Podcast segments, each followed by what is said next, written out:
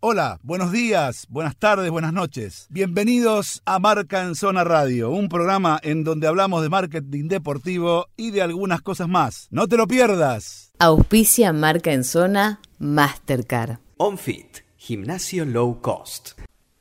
El equipo se prepara, es la hora. Esta hinchada ya se asoma, ya comienza.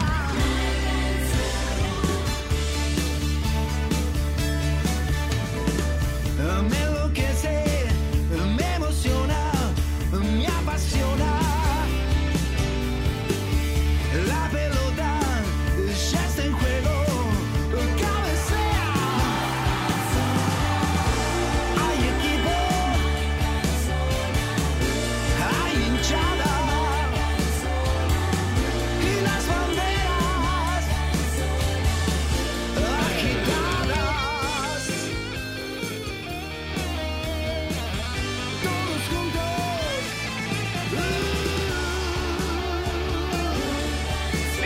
Señores, muy, pero muy buenas noches.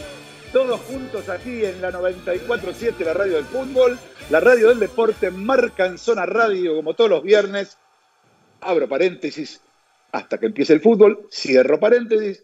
Estaremos aquí junto con mis compañeros para hacer lo mejor posible para ustedes y por nosotros. Así que hoy tenemos un programa bastante movidito, con muchas cosas, con mucho contenido. Eh, como yo les vengo diciendo, Marca en Zona tiene un núcleo central que es el marketing deportivo, pero eh, ya con, la pandemia y con la necesidad de tocar otros temas también, porque bueno, porque evidentemente las cosas, eh, aunque uno no lo va queriendo, van mutando hacia otros lugares y nosotros estamos dentro del ambiente del deporte y entonces, si bien nuestro núcleo es el marketing deportivo, bueno, empezamos ya a tocar diferentes cuestiones que tienen que ver con el deporte en toda su extensión. Dicho esto, y después de, eh, de pedirle también que nos diga las vías de comunicación, voy a saludar a nuestro compañero Nachito Saralegui. Hola Nachito, buenas noches. Hola Dani, buenas noches a todos. Y bueno, ya vos me lo pediste, yo ya te lo voy a dejar para que todos los que nos conocen y los que no nos conocen nos puedan contactar. Nos encuentran en las redes sociales como arroba marca en zona. Y si quieren ver toda la programación de la radio, en Instagram y Twitter arroba 947 FM Radio. Y si no, se descargan la aplicación Octubre para escucharnos online eh, todos los viernes, los lunes, cuando ustedes quieran. Perfecto. Y, digamos, este, después, me- después yo quiero que me des un curso de cómo hacen para con- contactarse con nosotros los que no nos conocen, porque si no nos conocen, ¿cómo se contactan con nosotros? Pregunto, digo, te pero de- pregunto. Los que capaz que no están sintonizando hoy, la primera vez que se Ah. nos sintonizan y nos Ok. escuchan hablar tontería a las 10 de la noche por la mejor radio. Ok, exactamente. Eh, cumplo en saludar a, a nuestro especialista en marketing, el único que sabe de verdad de marketing deportivo acá, que es eh, el licenciado Juan Anjo. ¿Cómo te va, Juancito? Buenas noches. Buenas noches, ¿cómo andan todos? Antes que, antes que empezar, quiero saber qué me vas a contar hoy. Uh, hoy es un tema que está buenísimo porque se va a atar con un montón de temas anteriores. Como vos dijiste que la pandemia nos obliga a bucear, yo estuve buceando en las fauces de cómo se construye el fútbol americano universitario. Ah, la pelota. Estamos Que es un negocio, es- pero desde el punto Sí, de vista del negocio, es un negocio de 8 mil millones de dólares de derechos de televisión. ¿eh? Estamos hablando del fútbol americano, no del soccer, del fútbol, del fútbol americano sí, sí, propiamente fútbol dicho. americano. Sí, sí. Del, de ca- del del casquito y las sombreras grandes, de ese. Sí, sí, ese deporte que es lindo para ver en película, pero horrible para ver en vivo. Ah, muy bien. Eso después me lo vas a explicar. Eso después me lo vas a explicar. Eh, yo lo vi en vivo y no entendí una goma, pero, pero me divertí igual. Igual me divertí. Eh, bueno, señores, estamos. Y yo no. este, ¿Vos no te divertiste? ¿O, qué? ¿O vos no qué? No, no, yo no tengo, yo no tengo columna. Ya el señor Juan me está sacando.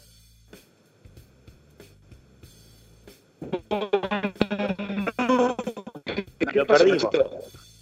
¿A? Digo- ¿A vos te perdí?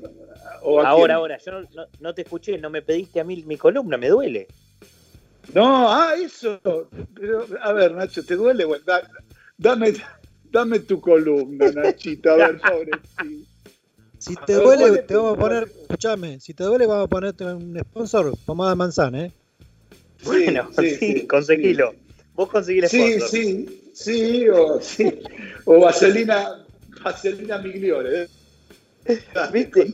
la semana pasada hablamos con el Pato Filiol y él nos dio un puntapié para armar una columna. Hoy voy a hablar de Puma, cómo se coló en cada, en cada gran momento de los mundiales. Perfecto, buenísimo, excelente también como siempre. Un saludo especial para nuestro productor eh, Gastón Corti, que está coordinando todas las cosas y las notas importantes que vamos a tener el día de hoy. Y por supuesto a Javier, que está siempre ayudándonos, siempre detrás de la consola, eh, ahí en la radio todo el tiempo, a pesar de esta pandemia. El hombre va, se pone al mando de los controles y hace que nosotros hagamos algo similar a un programa de radio. El programa está bueno, eh, la radio también está buena, lástima nosotros que no estamos buenos, pero no importa, es lo que tenemos, es así. Así que gracias Javi, como siempre. Eh, bueno, nada, hoy es un día eh, especial porque evidentemente hay mucha gente que está, que está encerrada, hay mucha gente que está muy sola, hay mucha gente que, que está muy angustiada. Eh, y desde este lado lo que tenemos que hacer nosotros, en, definitiva, eh, es entretenerla un poco, eh, sacarla un poco de, su locura y, y di- diversificarle el pensamiento hacia otras cosas, ¿no? Eh, resulta difícil, porque la verdad que resulta muy difícil abstraerse de todo esto, pero es un poco nuestra misión como comunicadores también, ¿no? De hecho, si nos catalogan en la, en la categoría de esenciales, tiene que ver con una cuestión que significa que hay que contarle a la gente lo que pasa, pero también hay que entretenerla, ¿sí? Lo que pasa es que a nosotros nos toca un poco más el lado de entretenerla en, en algunas cuestiones, porque están las 24 horas desde que se levantan hasta que se acuestan informándose y generalmente las noticias no son buenas, porque esa es la verdad, no son nada buenas. Entonces, eh, en un punto tratamos de, distraerla y tratamos también de, de, hacer un poco eh, más polémico o, un poco más llevadero lo que nosotros hablamos acá, eh, a veces de marketing y a veces de deporte. Obviamente, hoy y esta semana, el común denominador de, de lo que tiene que ver con el deporte no fue ni la AFA, eh, ni, ni siquiera las escuchas de, de- Grondona y Tinelli, eh, que la verdad que resulta rarísimo que aparezcan ahora, pero quiero decir algo, esto que ustedes escucharon, la mayoría entre eh, Tinelli y, y Grondona, eh, la verdad quiero decirles que no existe presidente de ningún club de primera y del Nacional B que no, ha- no haya tenido un diálogo eh, similar con Grondona. Eh, aunque lo niegue cualquiera, es un mentiroso. ¿Está claro? Todos los dirigentes que están en el fútbol tuvieron así alguna vez un diálogo con Grondona. Porque Grondona era así y lo que tenía Grondona era que a todos le decía que sí. Y todos se quedaban conformes, pero en definitiva siempre hacía lo que él quería. Porque lo que le pidió, de, todo lo que le pidió Tineri en esas escuchas, lo único que le dio es el cambio de horario. En vez de hacerlo a la tarde, hizo a la noche. Pero puso los árbitros que Grondona quiso y cuando quiso. Ni bola le dio. Y sin embargo, el otro llamaba y preguntaba. Todo en el marco de una investigación en la que se relaciona Grondona con una financiera que se llama Alec Group, que se llamaba Alec Group, que no era una financiera de Grondona, pero es que era la financiera a la que Grondona, en general, eh, le daba la indicación o la sugerencia a los clubes que necesitaban cambiar cheques inmediatamente para pagar deuda, que fueran a cambiar los cheques. Eh, por eso le adjudican a Grondona un sentido de pertenencia a ese lugar, cuando en realidad ese lugar pertenece a una familia de croatas y están eh, en el cambio y en lo que tiene que ver con este tema de, las mesas de dinero entre comillas, ilegales desde hace muchísimos años. Este, y todo el fútbol argentino ha para, pasado cheques por ahí. Por eso a mí me, me- me resulta muy gracioso cómo se rasgan las vestiduras algunos pacatos que saben perfectamente lo que ha pasado y que hasta han llevado cheques a cambiar ahí. Eh, y, hablo hasta de político. Entonces, ¿qué me vienen? Digo, no estoy diciendo que todo esto que digo esté bien, ¿está claro? Estoy dando información, que no me la vengan a contar, que no se hagan los sorprendidos. Ay, mirá, mirá con quién hablaba, mirá qué decía, mirá lo que hacían. Lo sabían hasta los perros de la calle Viamonte. ¿Qué digo los perros? Los perros de la calle Viamonte lo- lo sabían hasta los cordones de concreto de la calle Viamonte. Esto. ¿De qué me están hablando? Se ponen todos eh, como diciendo, ay, pero estas cosas. No, yo no dije nunca que está bien. Dije que pasaba y dije que era el estilo Grondona. Así era el estilo Grondona. Lo llamaban, le pedían y él decía siempre que sí. Y después hacía lo que se le cantaba a las pelotas. Así de fácil. Estaba bien con todos. Lo llamaban, le pedían, él daba sus, sus razones, el presidente del X Club daba sus razones, y lo que ganaba muchas veces era, como le pasó a San Lorenzo de Almagro, como, como Julio permitía a los clubes el pedaleo en cheques, porque sabía que había que estirar, también agarraba las obras de los clubes, desde su corralón. Por eso todo el perimetral de la ciudad deportiva de San Lorenzo y del estadio está hecho por, por Construcciones, la constructora de Julio. Pero, digamos, está bien y qué sé yo, tampoco está mal, no sé. Lo que, lo que quiero decir, en definitiva, es que noto que se rasgan las, las vestiduras con estas cosas. Yo no estoy haciendo apología de nada, yo estoy contando las cosas como fueron. ¿Está claro? Otro de los temas de la semana, y ya cierro con esto porque no quiero extenderme demasiado, es Messi. A ver, hay una gran corte de detractores de Messi eh, que simplemente se enojan porque mm, Messi no le da bola, ¿sí? Y, cuando digo no le da bola es porque literal, no les da bola. Entonces, toda la ira de todo periodista eh, cuyo ego tocado eh, se pone, se pone en, esto es más viejo que el periodismo, ¿eh? Todos los número uno alguna vez de, radios, televisiones y diarios y, y revistas importantes de los deportes, hablo del deporte, cuando los referentes importantísimos del deporte no dan bola, se ponen muy mal, se ponen difíciles, se ponen absolutamente locas, porque ellos creen que son más importantes. De verdad, creen que son más importantes que el protagonista. Y ahí es donde está el error que tienen. ¿sí? Porque dentro de 100 años Messi va a existir. Y el muñeco que hoy está al frente de una radio, de una tele, no va a existir. No se van a acordar ni los tartarañetos. Pero en los libros Messi va a estar. Y eso los jode. Los jode tanto. Eh, y no estoy haciendo una defensa de Messi, ni digo, eh, pero digamos, basta con echarle la culpa a Messi de todo lo que pasa en la selección argentina, ahora de todo lo que pasa en el Barcelona, que imagino tendrá su responsabilidad, pero que pareciera o pareciese, estamos hablando de un ser maquiavélico que lo único que hace es armar cosas a gusto y piacere y que domina a gusto y piacere todo lo que él frecuenta. Lo hacen quedar como si fuese el capanga indiscutible del Barcelona, que probablemente lo sea, pero hay maneras de serlo. ¿eh? No, no, no necesariamente se puede ser un líder gritando, por ahí hay líderes silenciosos también. Y entonces acá se hace toda la parafernalia de lo que pasó en el Mundial 2018, de lo que pasó en el 2014, ¿sí?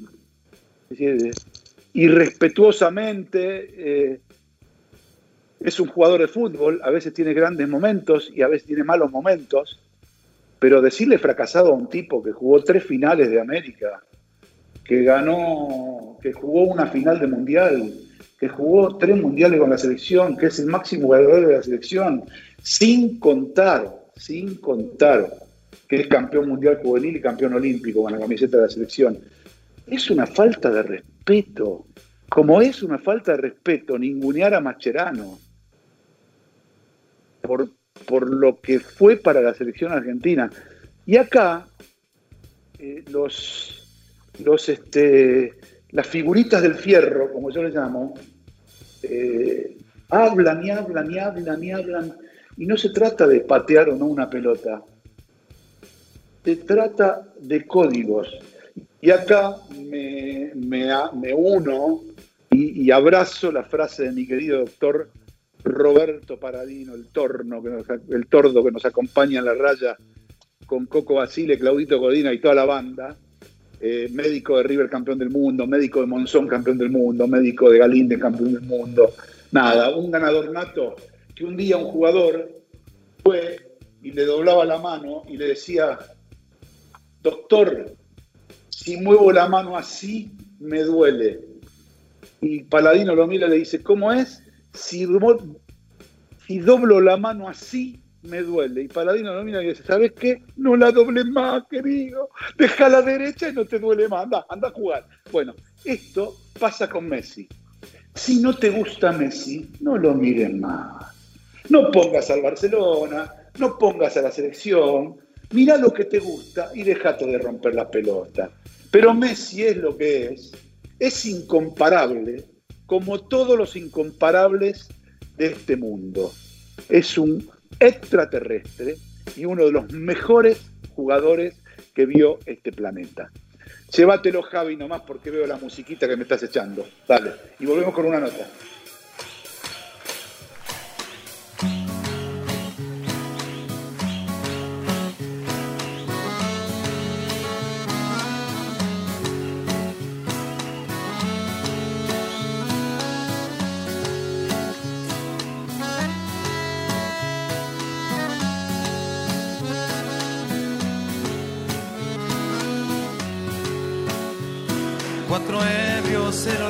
Al loquero. Otra vez ha fracasado el funeral.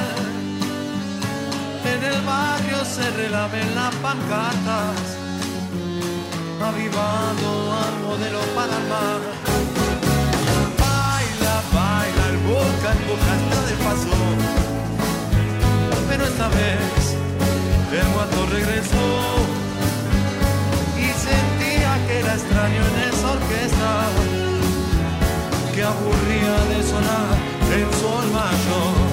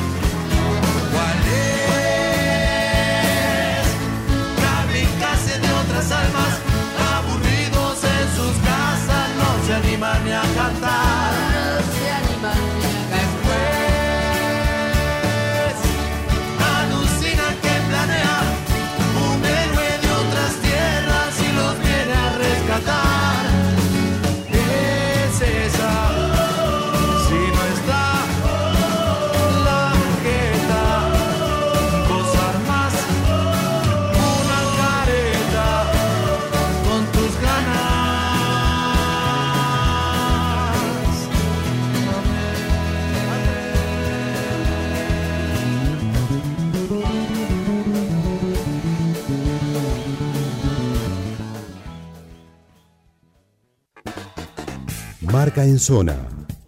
El marketing deportivo, contado y explicado con simpleza. Fotolibro Plus, espacio para tus recuerdos. Fotolibros, impresiones y más. Instagram arroba Fotolibro Plus.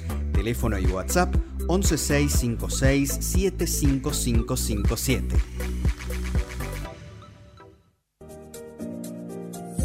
En Palermo, Hollywood, está Claudia Clausi Estética Integral, dermatocosmiatra, tratamientos faciales y corporales, depilación láser definitiva, turnos al 116-377-9832 o en Instagram, arroba Clausi Estética. Sportesis es la marca de plantillas deportivas más prestigiosa del momento, brindando soluciones biomecánicas a través del análisis de pisada con la tecnología más avanzada. Evita lesiones y disfruta del deporte con las plantillas personalizadas de Sportesis. www.sportesis.com Sponsor técnico. Regional Partner. Title Sponsor. Activaciones. Patrocinio. Son los nuevos jugadores del deporte. Conocelos en Marca en Zona.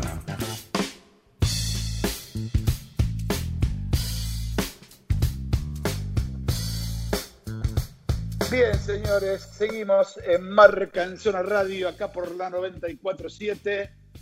Y vamos a presentar a un amigo y un compañero, y además que fue, fue diría yo, fue conductor de este programa cuando estaba en otra radio, que ya no existe más. Pero básicamente un amigo que hoy tenemos que saludar por varios motivos, pero fundamentalmente porque también hoy se cumplen un montón de años, ya ni quiero decir cuántos. Son 30, mamita querida, mamita querida, cuántos años, por Dios. 30 años de el partido con Italia, donde también atajó penales. Este, y, y el otro día hablamos y, y me mandó unas fotos también de nuestras incursiones hace muchos años en el mundo de, de la tele ya panregional, como se utiliza ahora. Este, y nada, y voy a saludar en esta noche a, a mi amigo Sergio Javier Gocochea. Hola Goiquito, querido, ¿cómo estamos? Buenas noches. Che, Dani, ¿cómo anda? ¿Todo bien? Buenas tardes. Buenas tardes, no, buenas noches. Buenas noches, buenas noches, buenas noches. Acá estamos, acá estamos. Acá estamos, acá estamos, tratando, tratando de hacer un programa de radio este, en esta pandemia, que a vos eso te pasa todos los días, eh, con la tele, eh, con la radio y además con, con, esas muy buenas entrevistas que estás haciendo para AFA Play. No, no, no es fácil, sí. igual, aunque haya que laburar, laburar así encerrado, ¿no?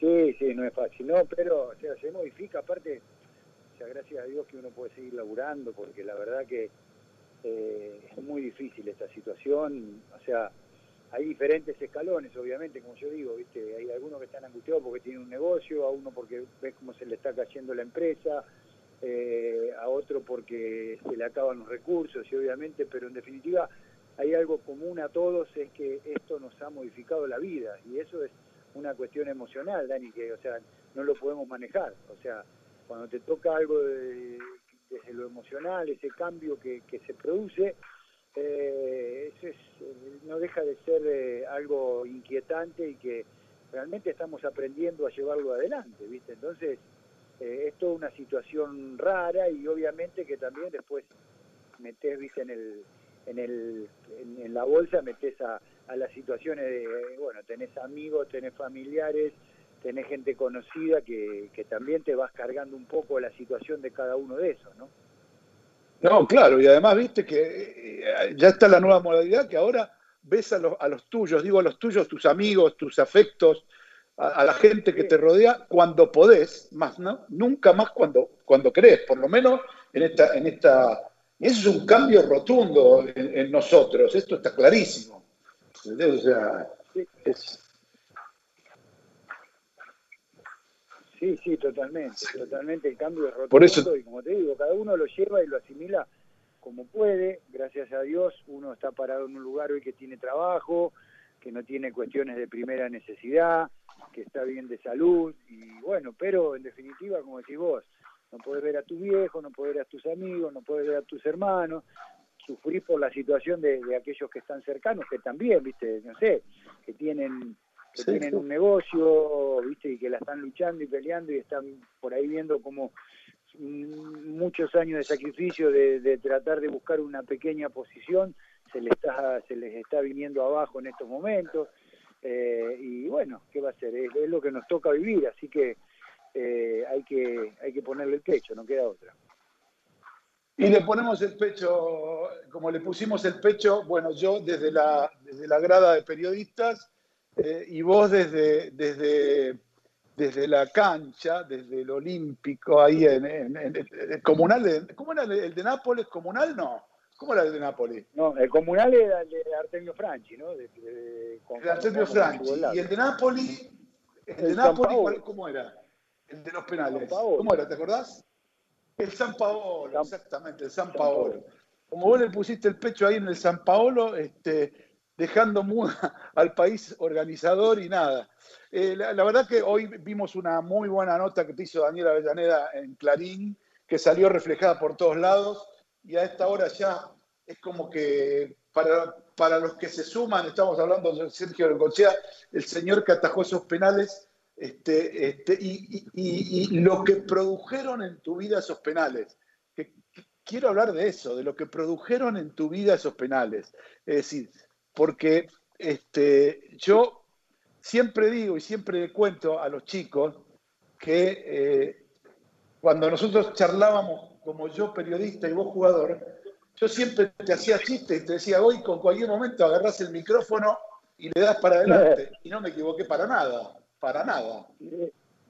No, no, no, seguro. Es que eh, han cambiado seguramente en algunas de las pocas notas que pude dar, la verdad, porque eh, agradezco, aprovecho para agradecer eh, a, a todo el mundo que me ha llamado, pero viste que es físicamente imposible cumplir con todos. eh, y, y nada, obviamente decidí hablar con, con aquellos que por ahí eh, tengo un afecto más grande, o sea, los primeros compromisos, viste como cuando haces una fiesta de cumpleaños o, o un Sí. casamiento, la fiesta de 15 de tu hija, que tenés que invitar primero con los afectos. Bueno, acá pasó lo mismo, porque la verdad que hay una cantidad de medios que me han llamado y no puedo, porque aparte, como bien decís vos, tengo la radio todos los días, el programa de televisión, que las notas con, con AFA Play, todo, tampoco es que tengo todo el día, pues uno dice está en pandemia, está todo el día al pedo, no, no estoy. Y entonces eh, eh, es imposible hablar con, con todos.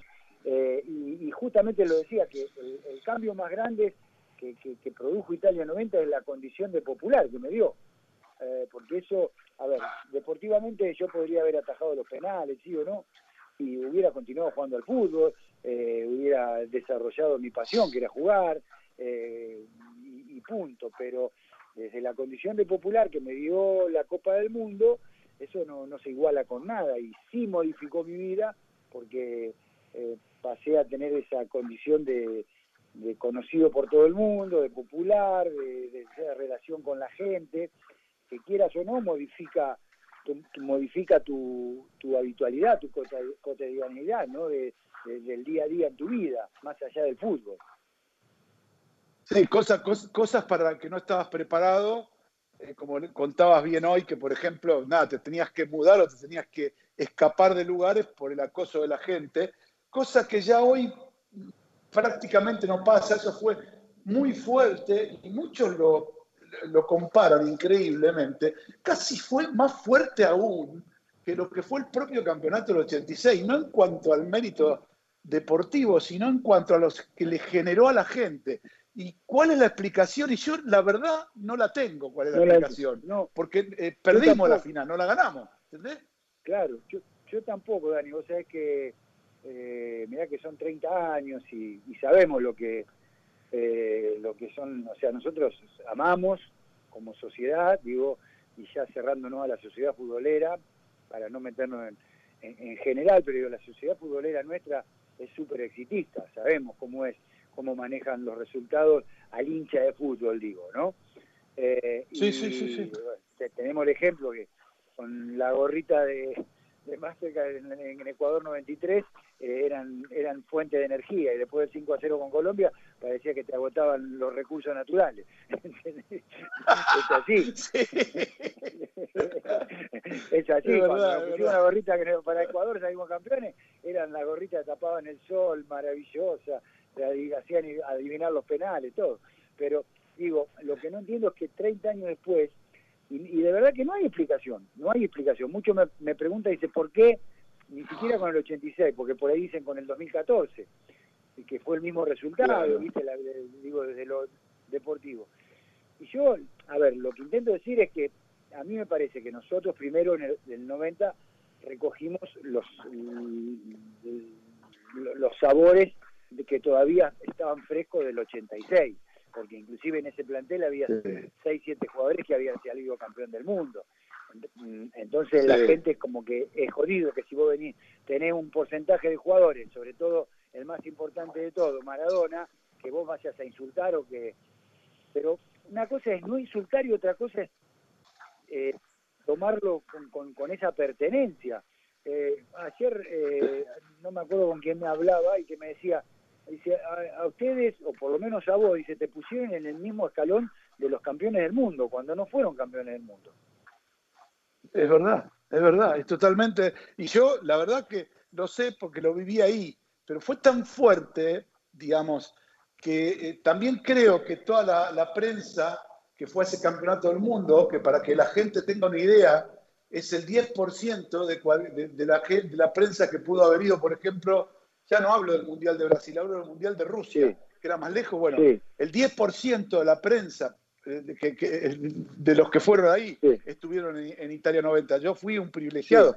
Nosotros lo vivimos de la misma manera, era una cosa en Argentina. No lo podíamos creer.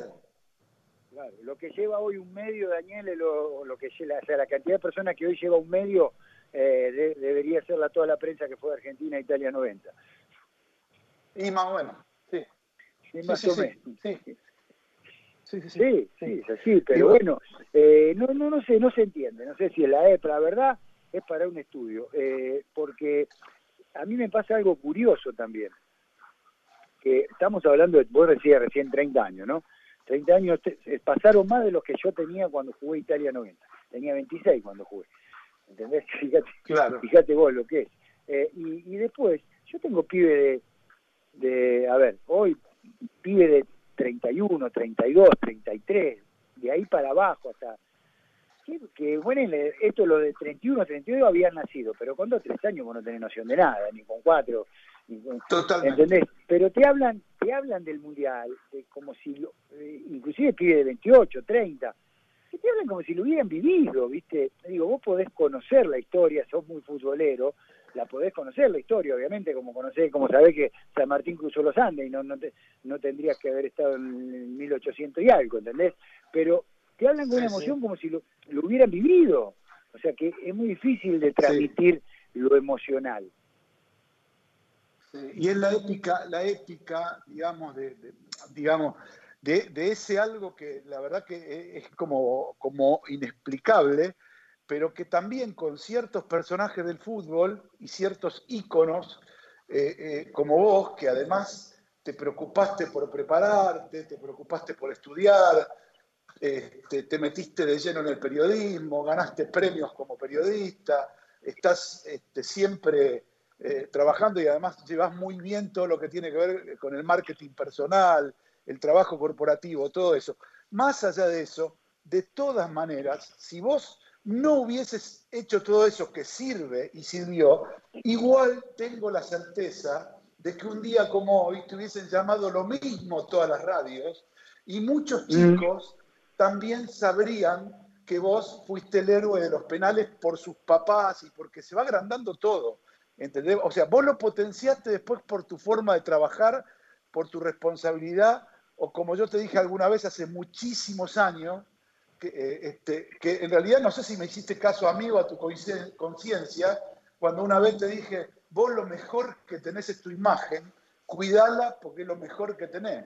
Y creo que la cuidaste mm. bastante bien. Y eso tiene mucho que ver también, Boico. Sí, sí, sí, también que yo me haya insertado en los medios, que, o sea, permanentemente seguís eh, eh, marcando y, viste y, estando presente, obviamente que, eso ayuda y, bueno, y, también hoy va de la mano con, el hecho de, haber transitado esta vida, digamos, más o menos normal, de no tener demasiados líos, de, llevar adelante eh, esa cuestión desde el, estilo de vida, ¿viste? Pero sí, pero es eh, la verdad que yo no lo entiendo, no, la verdad, a mí a veces las expresiones que, que, que, me expresa la, la, gente, eh, hasta a mí a veces me da, me pongo colorado porque no lo puedo creer, me, me, me, resulta eh, increíble la reacción de la gente. Lo agradezco y lo celebro, eh, pero eh, es, es increíble, la verdad. Sí, sí, yo, se lo Voy a un casamiento, voy a una fiesta de cumpleaños y por ahí termino en la media de la pista, eh, o sea, en, hombros de alguien y con el tema de Italia 90 y toda la gente, viste, me da vergüenza a veces. he ido a cumpleaños de 50, ¿viste? en esta época se, uno se tiene en contacto conocidos que, que, empiezan a cumplir años, y en cumpleaños, en, en, algún casamiento, alguna cosa, y termino en medio de la pista ovacionado, y yo digo, ¿qué hago acá? ¿Viste? Me, me, me, da vergüenza, o sea que no soy demasiado vergonzoso, pero hay situaciones que me pongo colorado. Eh, vos sabés una cosa que justo eh, vos me decís esto, y ahí a mí me hace acordar, me hace recordar, eh, digamos que en realidad hemos recorrido muchos lugares por, estar con empresas y por estar en eventos, este, digamos que donde ha pasado esto y mucho más. No, solamente certifico todo lo que decís, sino que yo lo viví muy de cerca. Y la verdad que nada, no deja de ser gratificante porque de última, en este camino eh, también empezamos un poco juntos, no en el del fútbol, sino en el del periodismo. Por lo tanto, eh, la verdad que me quedo, me quedo bastante más tranquilo con ese tema y, creo que la verdad que caminó muy, pero muy bien el asunto. Eh, y, me parece que no solo caminó muy bien, sino que ahora tenemos este, una figura no solamente del fútbol, sino de los medios. Y acá terminamos con esto de Italia 90 y vamos a pasar un poquito a la, actualidad, si no te parece mal, amigo. Dale, dale, sí, dale, dale. Bueno, nada, este, digo, eh, independientemente de eso, eh, me, gustaría tener tu visión del proceso de selecciones nacionales. A mí particularmente el proceso este me está gustando, pero me gustaría saber qué opinas vos. Sí, a mí primero, o sea, yo arrancaría de más abajo. Me está gustando la coherencia que se está dando desde las bases, ¿no? Eh, a ver, porque hay como, eh, para mí la última coherencia que hubo en relación al trabajo de, las selecciones menores eh, es todo el trabajo de José y, Tocal y, y, toda esa cosa que después terminó con un proceso donde varios de esos juveniles terminaron eh, o, una gran cantidad, terminaron jugando una Copa del Mundo, ¿no? Y a mí me parece que hoy se está trabajando de la mano en todos esos procesos, que es muy importante. Pues eh, a mí me gusta que los chicos sepan lo que es la selección, que sepan lo que es entrar y pisar el predio de la AFA, que sientan la importancia de lo que eso significa. Y, en ese aspecto me parece que se está trabajando bien.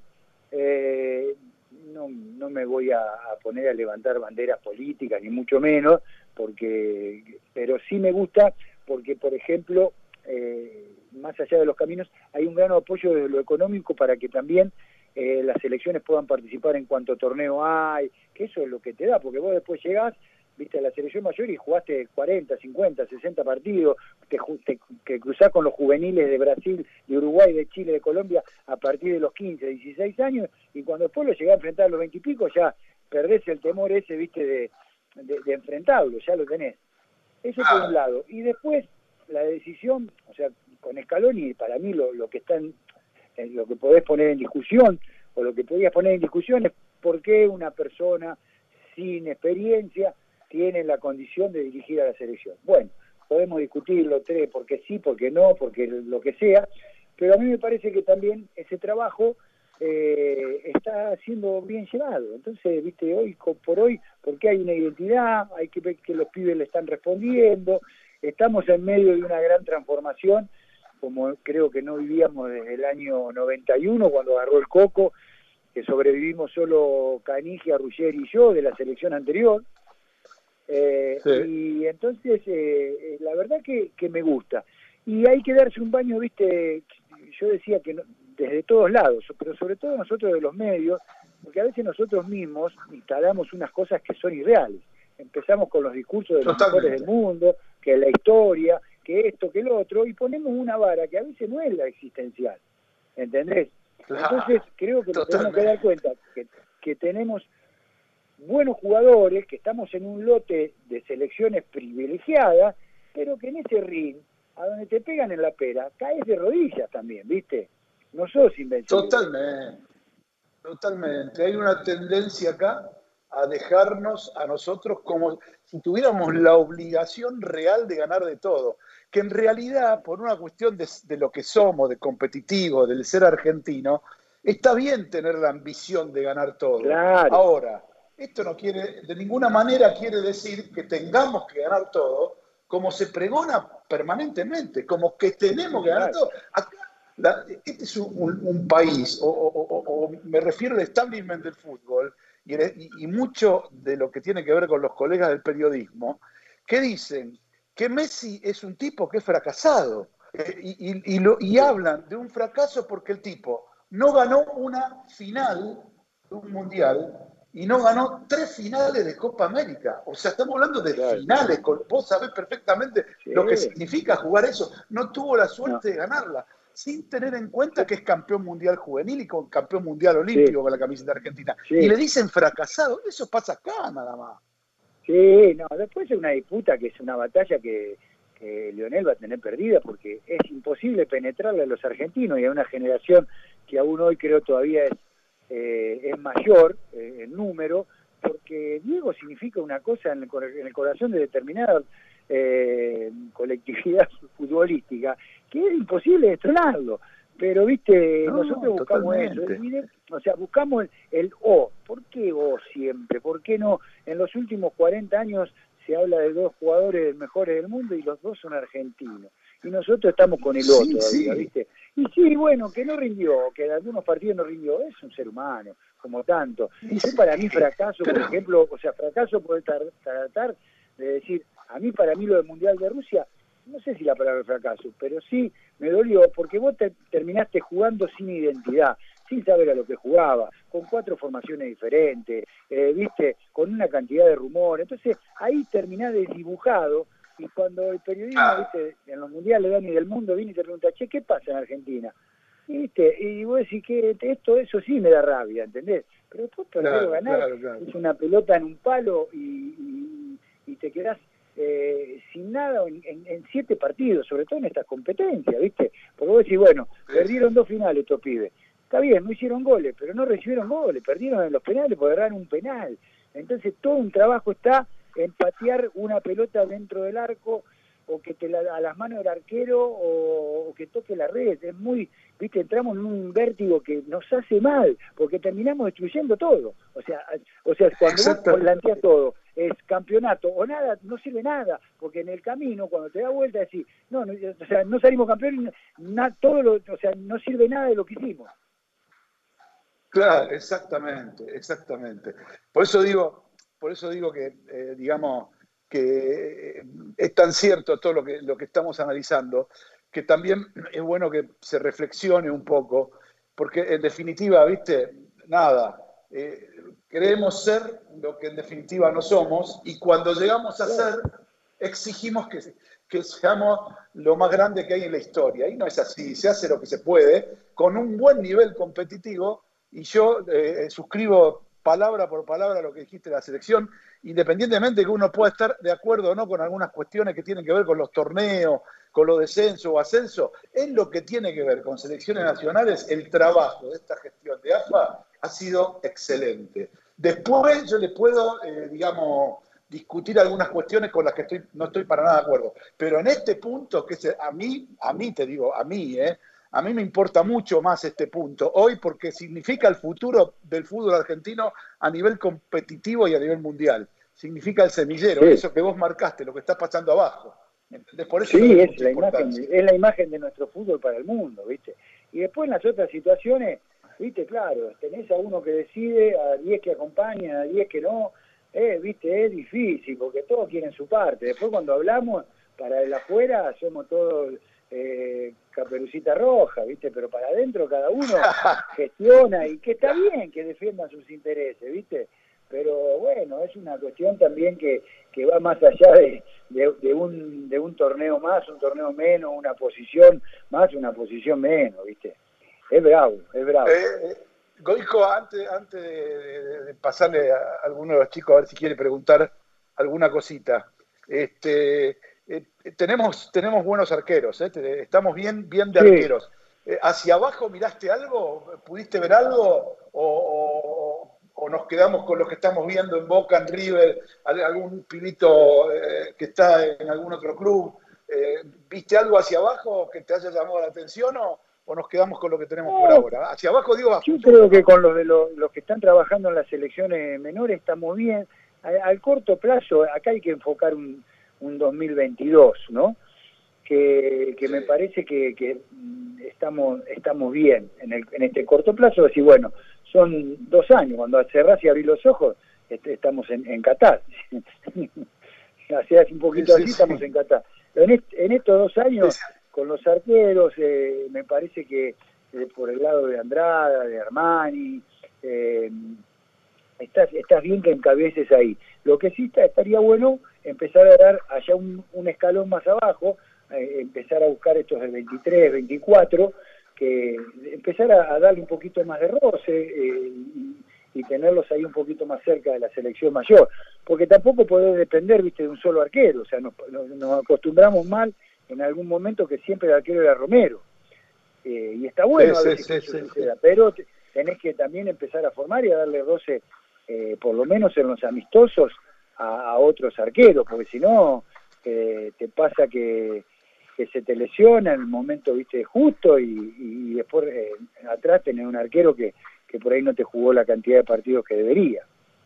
Claro, y te costó a vos, yo me acuerdo que el primer partido que vos tuviste que reemplazar a Neri, te costó, porque eh, si bien trabajabas en los entrenamientos, te faltaba un poquito de distancia. Ah, el partido, de, ese roce, el peso de la camiseta, lo que significa jugar con, la camiseta de la selección, ni que hablar cuando con los puntos, o sea, ni que hablar cuando con los puntos. Por eso está bueno también esto que hablábamos, que yo te decía a los juveniles, que empiecen a rozarse a oler la selección.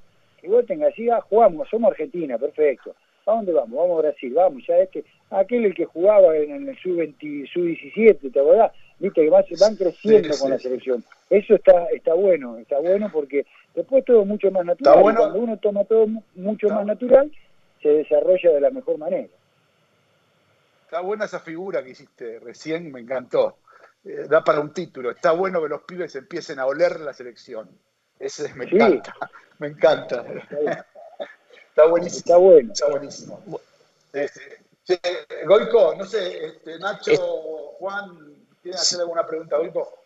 Sí, señor. Goico, querido, ¿cómo estás? Nacho Saralí te saluda. ¿Qué haces, Nachito? ¿Cómo andas? ¿Bien? Todo bien, muy bien.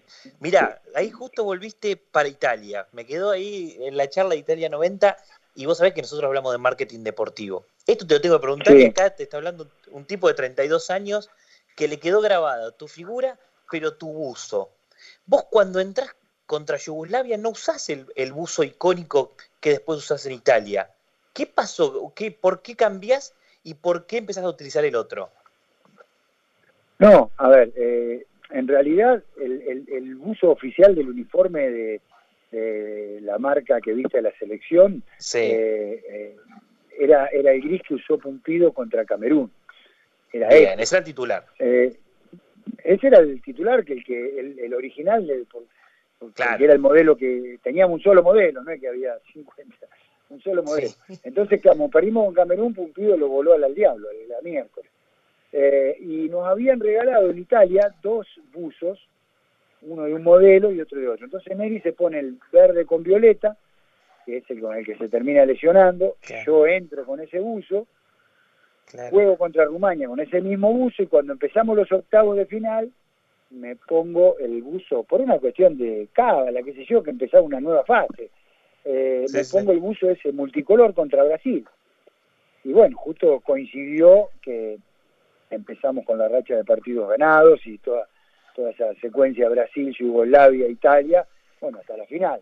Y claro, se hizo famoso claro. la, el buzo ese, todo el mundo lo quería, pero resulta que la marca de las tres tiras de acá de Argentina no tenía el modelo, porque me lo habían regalado en Italia. Claro. Y lo que vino O después, sea, eh, o sea, lo- los otros ¿Cómo? buzos que me acuerdo de, de Copa América era un poco basarse Eso sí. en, en ese modelo. Eso sí, eso, eso ya eran, eran, lo diseñó Adidas de acá. Pero incluso para Ajá. cuando salieron a la venta los buzos de Italia 90, yo le tuve que traer, vine, vine el 9 de julio, para que volvimos, y, y en esa semana le llevé en mano, porque tengo uno solo, porque no tenía 10 de esos buzos, No. jugué con uno solo. Eh, y, y se lo llevé en mano a Adidas, a don Ángel Cuereza, eh, para que hicieran el modelo, porque no lo tenían. No tenían el, modelo. ¿Y eso lo había hecho, ese lo había hecho Adidas Italia o Adidas Alemania? ¿No te acordás? No sé, yo creo que yo tengo la- el, el recuerdo que tengo, viste que en esa época Dani cuando te regalaban agarraba de todo. O sea, gorrita, gorro bandera, gorro bandera vincha, era todo para el cosa, bolso. también, ¿eh? Si me regalan, Ahora- agarro de todo. Ahora también. Y entonces yo estoy seguro que me lo regalaron cuando llegamos a, a- a la concentración en Trigoria, me lo mandaron de ahí de Adidas. Ahora si era Adidas Alemania o Adidas Italia, no me acuerdo. Qué bueno. Que a, a propósito de esto que decís vos, ya para dejarte tranquilo, porque se- tenés que ir a ¿Puedo- trabajar y, y tenés que... ¿puedo Sí, sí, una ahora... cortita, ahora- Dani?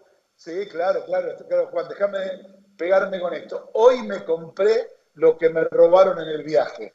En el viaje a mí me robaron una camiseta argentina original y un buzo, un pantalón original que me habían regalado. Eh, creo que Juancito Bernros me lo había regalado, no me acuerdo, no- realmente no me acuerdo. Y me lo robaron en el viaje, me, abrieron- la valija me lo robaron. Y hoy sacó Adidas eh, Argentina la edición vintage de eso y a la mañana me metí y me los compré. Una locura, estoy totalmente loco, porque podría llamar a los muchachos de Adidas. Me lo compré, listo, ya está, porque si no vos llamás a manguear y te dicen, bueno, voy a ver, a ver qué pasa, nada, va, fui y me lo compré, chao, ya está. O sea que este, una réplica exacta de lo que me afanaron, del año 90, una locura. No, no, que Yo le, yo A le quiero agradecer a la, yo le quiero agradecer porque hoy se comunicaron y el lunes me van a llegar a hacer llegar algunas cosas de regalo, así que Ah, muy bien, bueno. como debe ser, lo mínimo, boludo. No se olvida. Ahora no viste olvida. que Claro. cada vez se agranda más, viste, porque son los dos varones, son los dos hijos varones. Mi yerno que es otro enfermo del fútbol y Valentín que también no habla pero ya reclama, viste que anda con camiseta. Claro. Valentín, niño. Pero ya están, ya están grandes, Goico, largalos. Ya están No, grandes. no, no. No, pero los pibes, Valentín, Los no, pibes Valentín. No, no. ¿Qué te pasa? No, el señor Juan No, Cruz, Valentín el señor no, Juan Cruz está grande. Agarra. No, pero que los preparador pibes, viste, físico de primera, querido, se- ¿qué vos te le pones un cero kilómetro y una camiseta retro que la usó de coso y agarran la camiseta. Ah, por lo menos los míos. Sí, o sea, sí. Sí, sí, totalmente. Totalmente. Eh, Juancito, ¿qué querés preguntarle? Goico, Juan yo eh, no nos conocemos, así que te saludo, un gusto conocerte por este medio. Eh, yo quería aventurar, yo me dedico exclusivamente a lo que es marketing deportivo hace muchos años y a partir de eso llegamos a la que es la variable del marketing emocional. Y desde ese lugar quería un poquito contestar la pregunta que se hicieron al principio de la nota y compartirla con vos, a ver si estás de acuerdo, de por qué la épica del Mundial 90 fue tan representativa, tanto que hasta opacó el 86.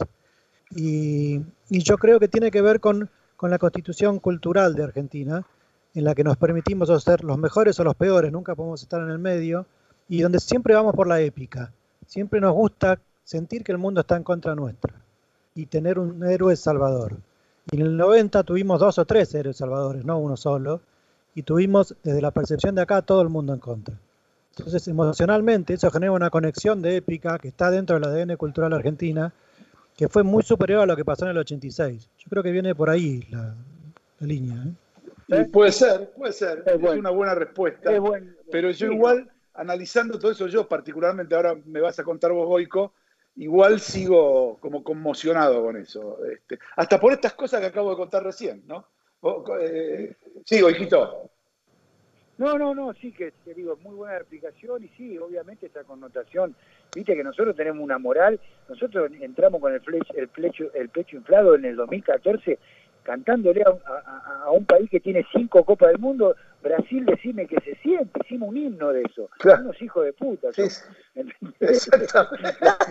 la, la- la Es moral que tenemos, imagínate que hubiéramos ganado en Maracaná, nos quedamos a vivir, le, le- le- le sacamos medio medio Brasil, geográficamente medio. Brasil pasa a ser Argentina. O sea, es Sí, nuestro, es muy nuestro eso, ¿viste? Muy nuestro, muy nuestro. Totalmente. Muy bueno. Bueno, Goiquito Lara, como siempre, un placer. Ya, ya tendremos tiempo de volver a nuestros cafés, nuestros almuerzos de siempre, eh, cuando lo permita esta pandemia horrible que estamos viviendo. Un beso a Ana Laura, a toda la familia, al preparador físico, mi seguidor número uno de, de mis redes sociales, Juan Cruz este, Goicochea. Juan Cruz. Este, muy buen El- preparador físico, para que lo tengan en cuenta Dani. los que están escuchando los clubes. Sí, ¿qué? ¿Qué? La producción, la producción lo extraña al señor Goicochea. Acá me acaba de La- decir. Ah, sí, bueno, pero porque es este, un amigo de la casa, sí. Bueno, yo- nunca se sabe, ¿eh? No vaya a ser que volvamos, porque todo, Sí, nunca se sabe, todo nunca se sabe. siempre podemos volver, ¿eh? Ojo, ¿eh? Tranquilo, ¿eh? Tranquilo que nunca se sabe o no, Boiquito, ¿eh? Nunca es tarde, nunca es tarde para los buenos proyectos. Exactamente, exactamente. Te mando un abrazo fuerte, saludos a toda la familia y gracias por este rato, Boiquito. Dale, dale, beso a todos, cuídense. Chau, chau. Señores, Sergio Javier Goicochea, aquí por la 94.7, la radio del fútbol. Tu radio, la mejor radio para escuchar todo lo que pasa antes, durante y después del deporte más importante para los argentinos, que es el fútbol. Javi, llévatelo y dentro de un rato volvemos. Dale. Marca en Zona, el programa en donde las marcas juegan de titular.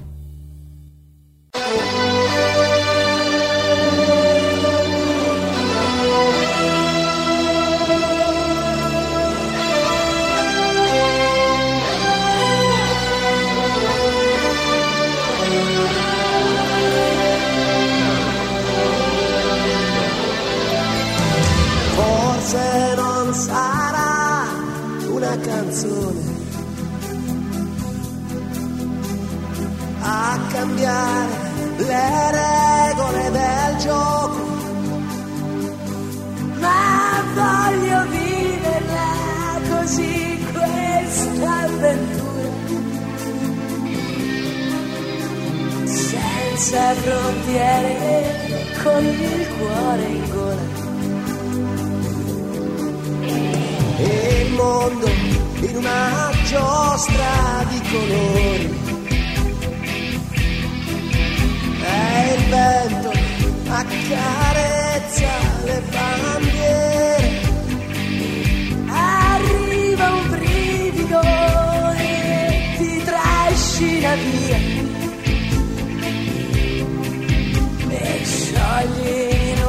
Abbraccio la follia. Notti magiche, inseguendo un sotto il cielo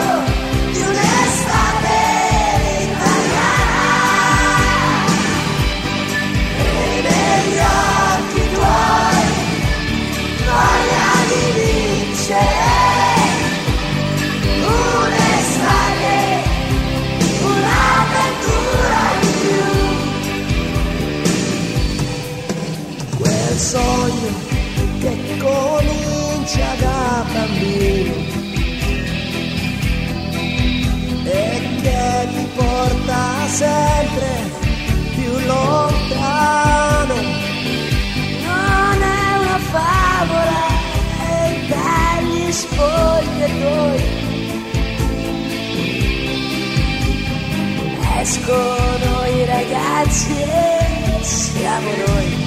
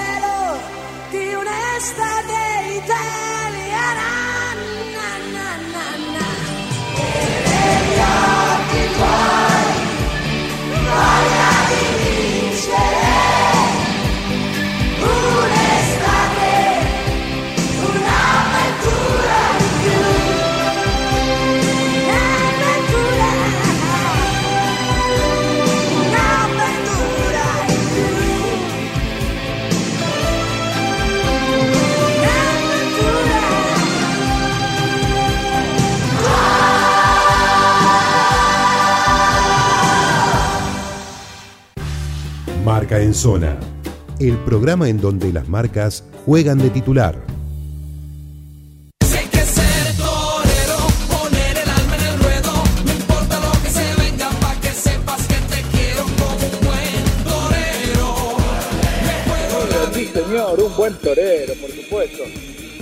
Un buen torero es Juan Anjó, que nos había prometido un estudio acerca de 8 mil millones de dólares o algo así que tienen que ver con el fútbol americano.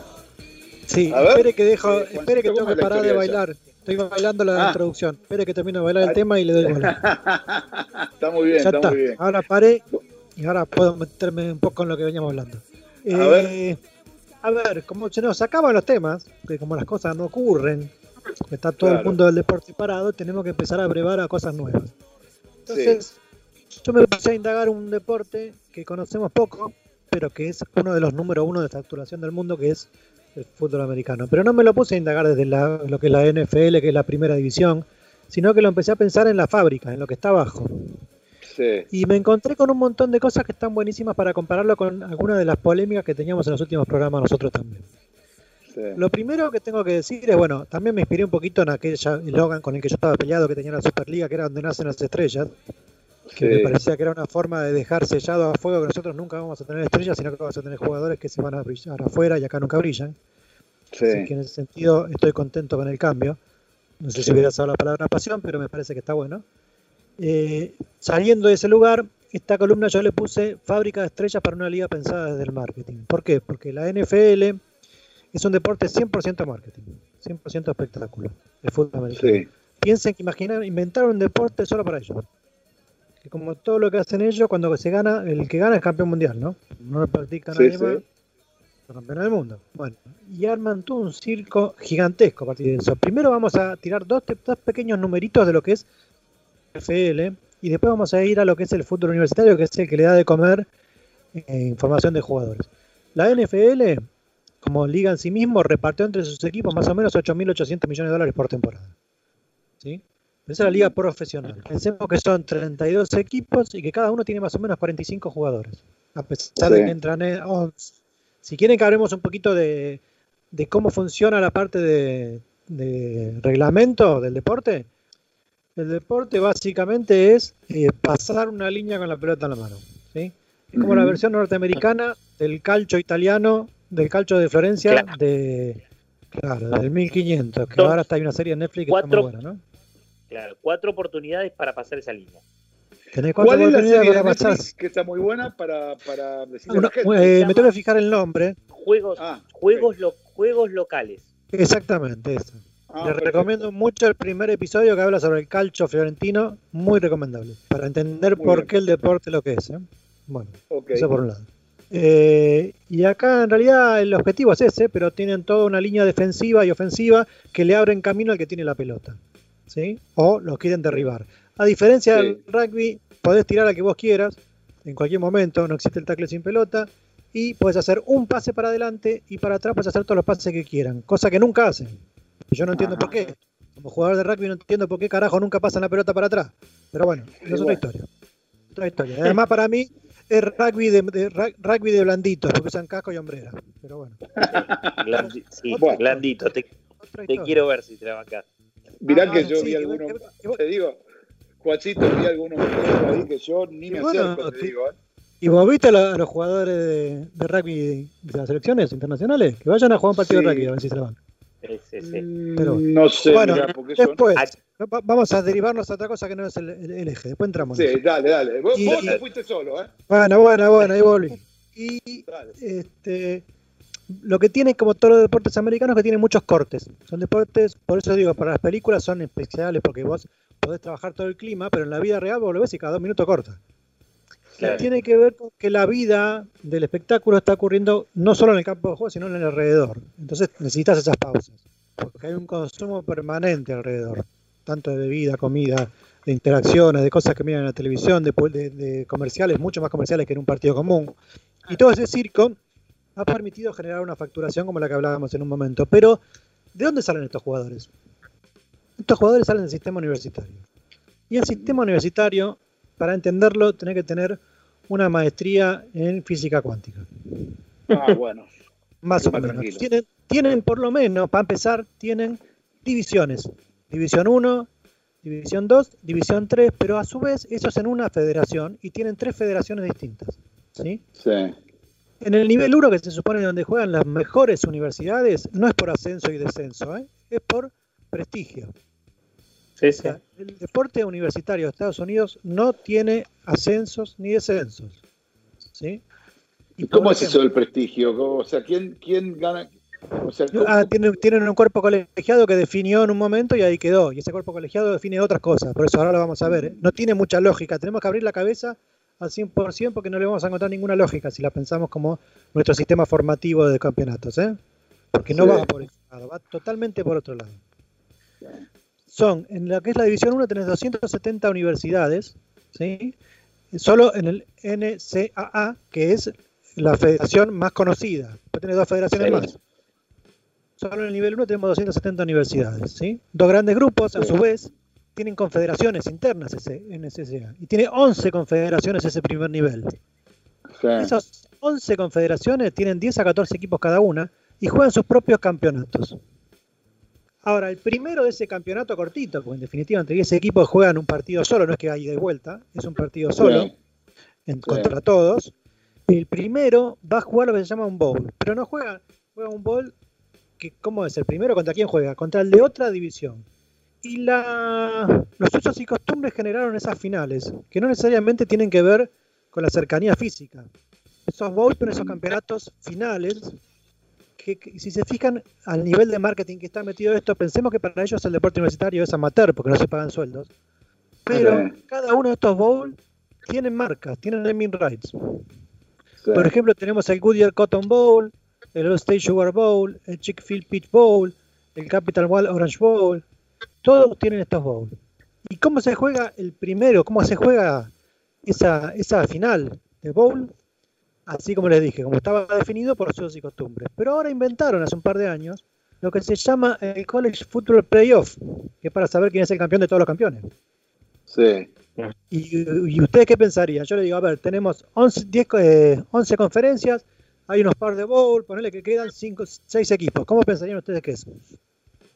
No, no, Eh, no, y eliminación. No, señor. No, señor. Esos 6 A dedo. equipos, exactamente. De esos 6 equipos, un cuerpo colegiado define cuáles son los 4 que van a jugar por la semifinal del playoff. Bien. Y al otro año no pueden repetir algunos y los van rotando. Así que imagínense nuestra lógica. Si ahora le están criticando a AFA el tema de los ascensos y descensos, imagínense esta lógica. O sea, o, o sea, claro, o sea, o, o sea que no importa el mérito deportivo. Porque importa el espectáculo. Acá es donde lo quiero llevar, muchachos. Entendieron Ah. todo del ellos lo que juega es el espectáculo. Y la gente lo que quiere ver es espectáculo. Ok. Así es. Entonces ahí voy a llevar al equipo que más espectáculo me va a generar, no necesariamente el mejor. Juan, y vos, que, y Pero, vos que sabés- ojo, ojo que trabajan en la nivelación. Por eso están las cuestiones de los drafts y un montón de cuestiones más que lo que lo que buscan es que estén niveladas. ¿Por qué también? ¿Cómo ingresan en este D1 que decimos? Las universidades invierten un montón de plata en estas formaciones. Entonces yo no voy a poner en la misma conferencia a una universidad que tiene un presupuesto anual de 300 millones de dólares con una que tiene un presupuesto anual de 3 millones. Lo que hacen Claro. es igualar, igualar sistemas de formación. Aquellos que tienen esa inversión van todos a la D1 y así van bajando hasta la D3. Decime Nacho que después te cuento dos, de No. dos y de tres. Nacho. Y me, me- me quedé con lo que decías. A ver, hay muchos contratos. Vos dijiste ahí naming rights, pero decís que obviamente los jugadores van por una beca y por el salto a la NFL. ¿Esa plata va para las universidades? Esa plata va para las universidades y por eso la bajan a los programas. Por eso Ah, construyen o los sea, se- programas, se por eso tienen los claro, por eso tienen los estadios que tienen, por eso tienen las instalaciones de entretenimiento que tienen. ¿Sí? Y Ah, entre nosotros a los jugadores les bajan plata también. La cuentan, Sí, sí, por, ot- por otro lado. Eh, y fíjense una cosa, ¿eh? Vamos a pensar lo siguiente. Eh, más o menos, acá ya explicamos cómo eso. ¿Cuántos jugadores del, Piensen que esto es todo un filtro para llegar a la NFL, que dijimos que tiene 1.440 jugadores profesionales en total, más o menos. Estamos hablando de 270 universidades en el D1. ¿Cuánta es la cantidad de jugadores que hay? Pero a su vez, esos- esas, esas universidades son alimentadas por los secundarios. Los secundarios también tienen sus torneos. Y para llegar hasta D1, llegan uno de cada 100 jugadores de secundario. Pueden llegar a competir en esta. ¿sí? Pero después tener la clasificación que llamamos D2. La D2 tiene 169 equipos más o menos y juegan 11 partidos por año nada más. Imagínense cuando hablamos de la necesidad de formación y de cruce, ¿qué podés conformar si fuera fútbol con 11 partidos por año? Nada. No aprenderías nada. Nada. Pero como es un deporte que juegan ellos solos y todos compiten esa misma cantidad, no se nota la diferencia. Claro, claro. Pero bueno, igual se preparan más tiempo. Esa es la competencia que Claro, tienen, no ¿no? hay, fíjense, no hay algo para comparar. no, y en esta de dos tenemos que cada, por ejemplo, cada los estadios son entre 5.000 y 15.000 espectadores llenos cada partido. Porque hay un En- tema en Miami están los Dolphins, ¿no? Eso en NFL, ¿eh? ahora estamos en el universitario. Ah, está, está, está. Estamos en los que están abajo, con los que vendrían a ser las formativas. Por ejemplo, en, dijimos que- en- eh, está, en Miami está, está la Universidad de Florida. Esa es muy importante. Claro, esa es una de las importantes. Después tengo el nombre. Las importantes, las universidades importantes, podemos decir, por ejemplo, está Oregon, Michigan, UCLA, que es la de Los Ángeles, Stanford, TCU, LSU, Clemson, Alabama, North Carolina, Syracuse y Duke. Esas son como los más prestigiosos que hay, más allá que Florida. No- nombraste todas las películas de Hollywood. Exactamente, fíjense cómo los transformaron también en un producto. Pero Claro. fíjense que dijimos que uno de cada 100 llegaba a la de uno, de los de secundario. Bueno, acá llegan uno de cada 20. Y son presupuestos menores. Igual, fíjense que un staff de estos son entre 100 y 140 jugadores también. Tienen mucho más jugadores que lo que tienen la NFL, porque de ahí desarrollan más. Y, e invierten en este nivel 2 en promedio entre 1 y 2 millones de dólares. ¿eh? Entre 1 y 2 millones de dólares por equipo. por equipo. Y dijimos que tenemos 60 equipos. Claro, Entonces, claro. fíjense cómo, cómo es- esta es una industria infernal que nunca termina de facturar. Pero después viene la división 3. La división 3 tiene 249 equipos. Estos juegan 10 partidos en lugar de 11 y tienen un, tienen, estos sí tienen un playoff de 32 equipos y son eh, tienen estadios entre 2.000 y 5.000 asientos que también se venden todos y suelen llegar jugadores del secundario, uno cada 13 llega a esta división, hasta D3. Esta D3 lo que tiene son, son universidades eh, de un formato más provincial y lo que ellos llaman públicas, aunque se paga igual, ¿no? Y tienen una inversión sí, de sí, 700 entre 300.000 y 700.000 dólares por año en el programa. Ahora, en general, Juan, en Sí. general, el- el- la estrella del fútbol americano Mm. siempre proviene de alguno de estos equipos.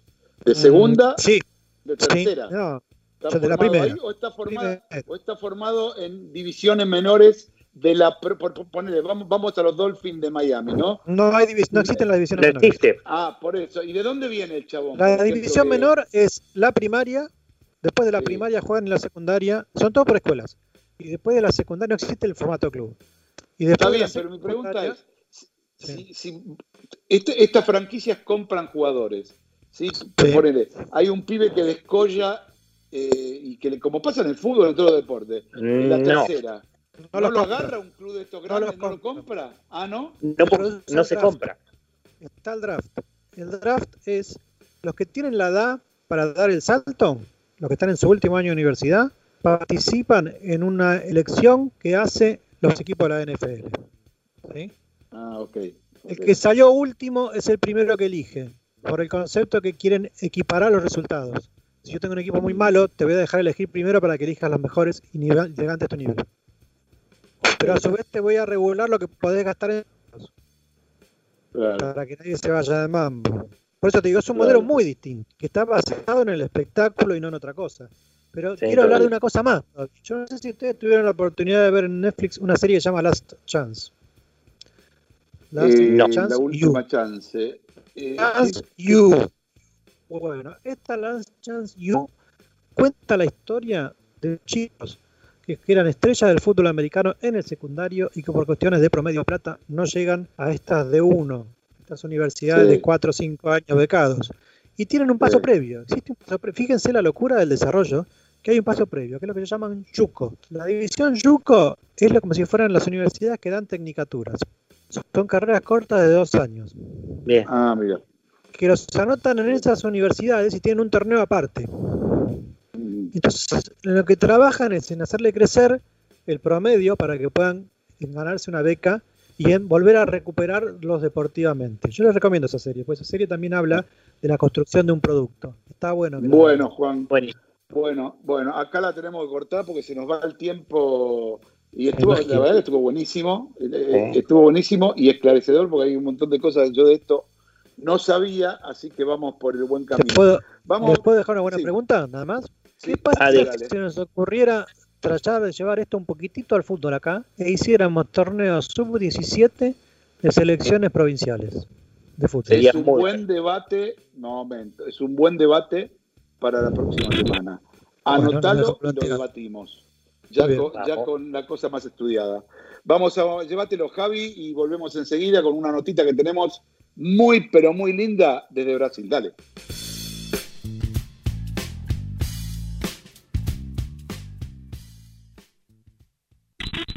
Club 947.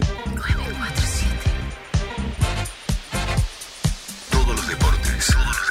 Un solo lugar.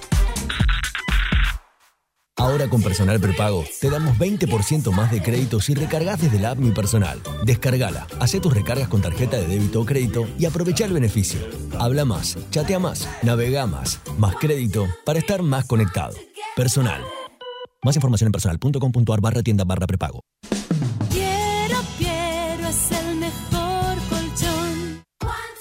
Con Personal Prepago, tenés WhatsApp y llamadas gratis por 30 días, aunque te quedes sin crédito, para que chatees con tus amigos y llames a todos los personal que conozcas. Recarga desde tu casa con tarjeta de crédito o débito desde la app Mi Personal. Personal. Más información en personal.com.ar barra tienda barra prepago. 9, 4, 7.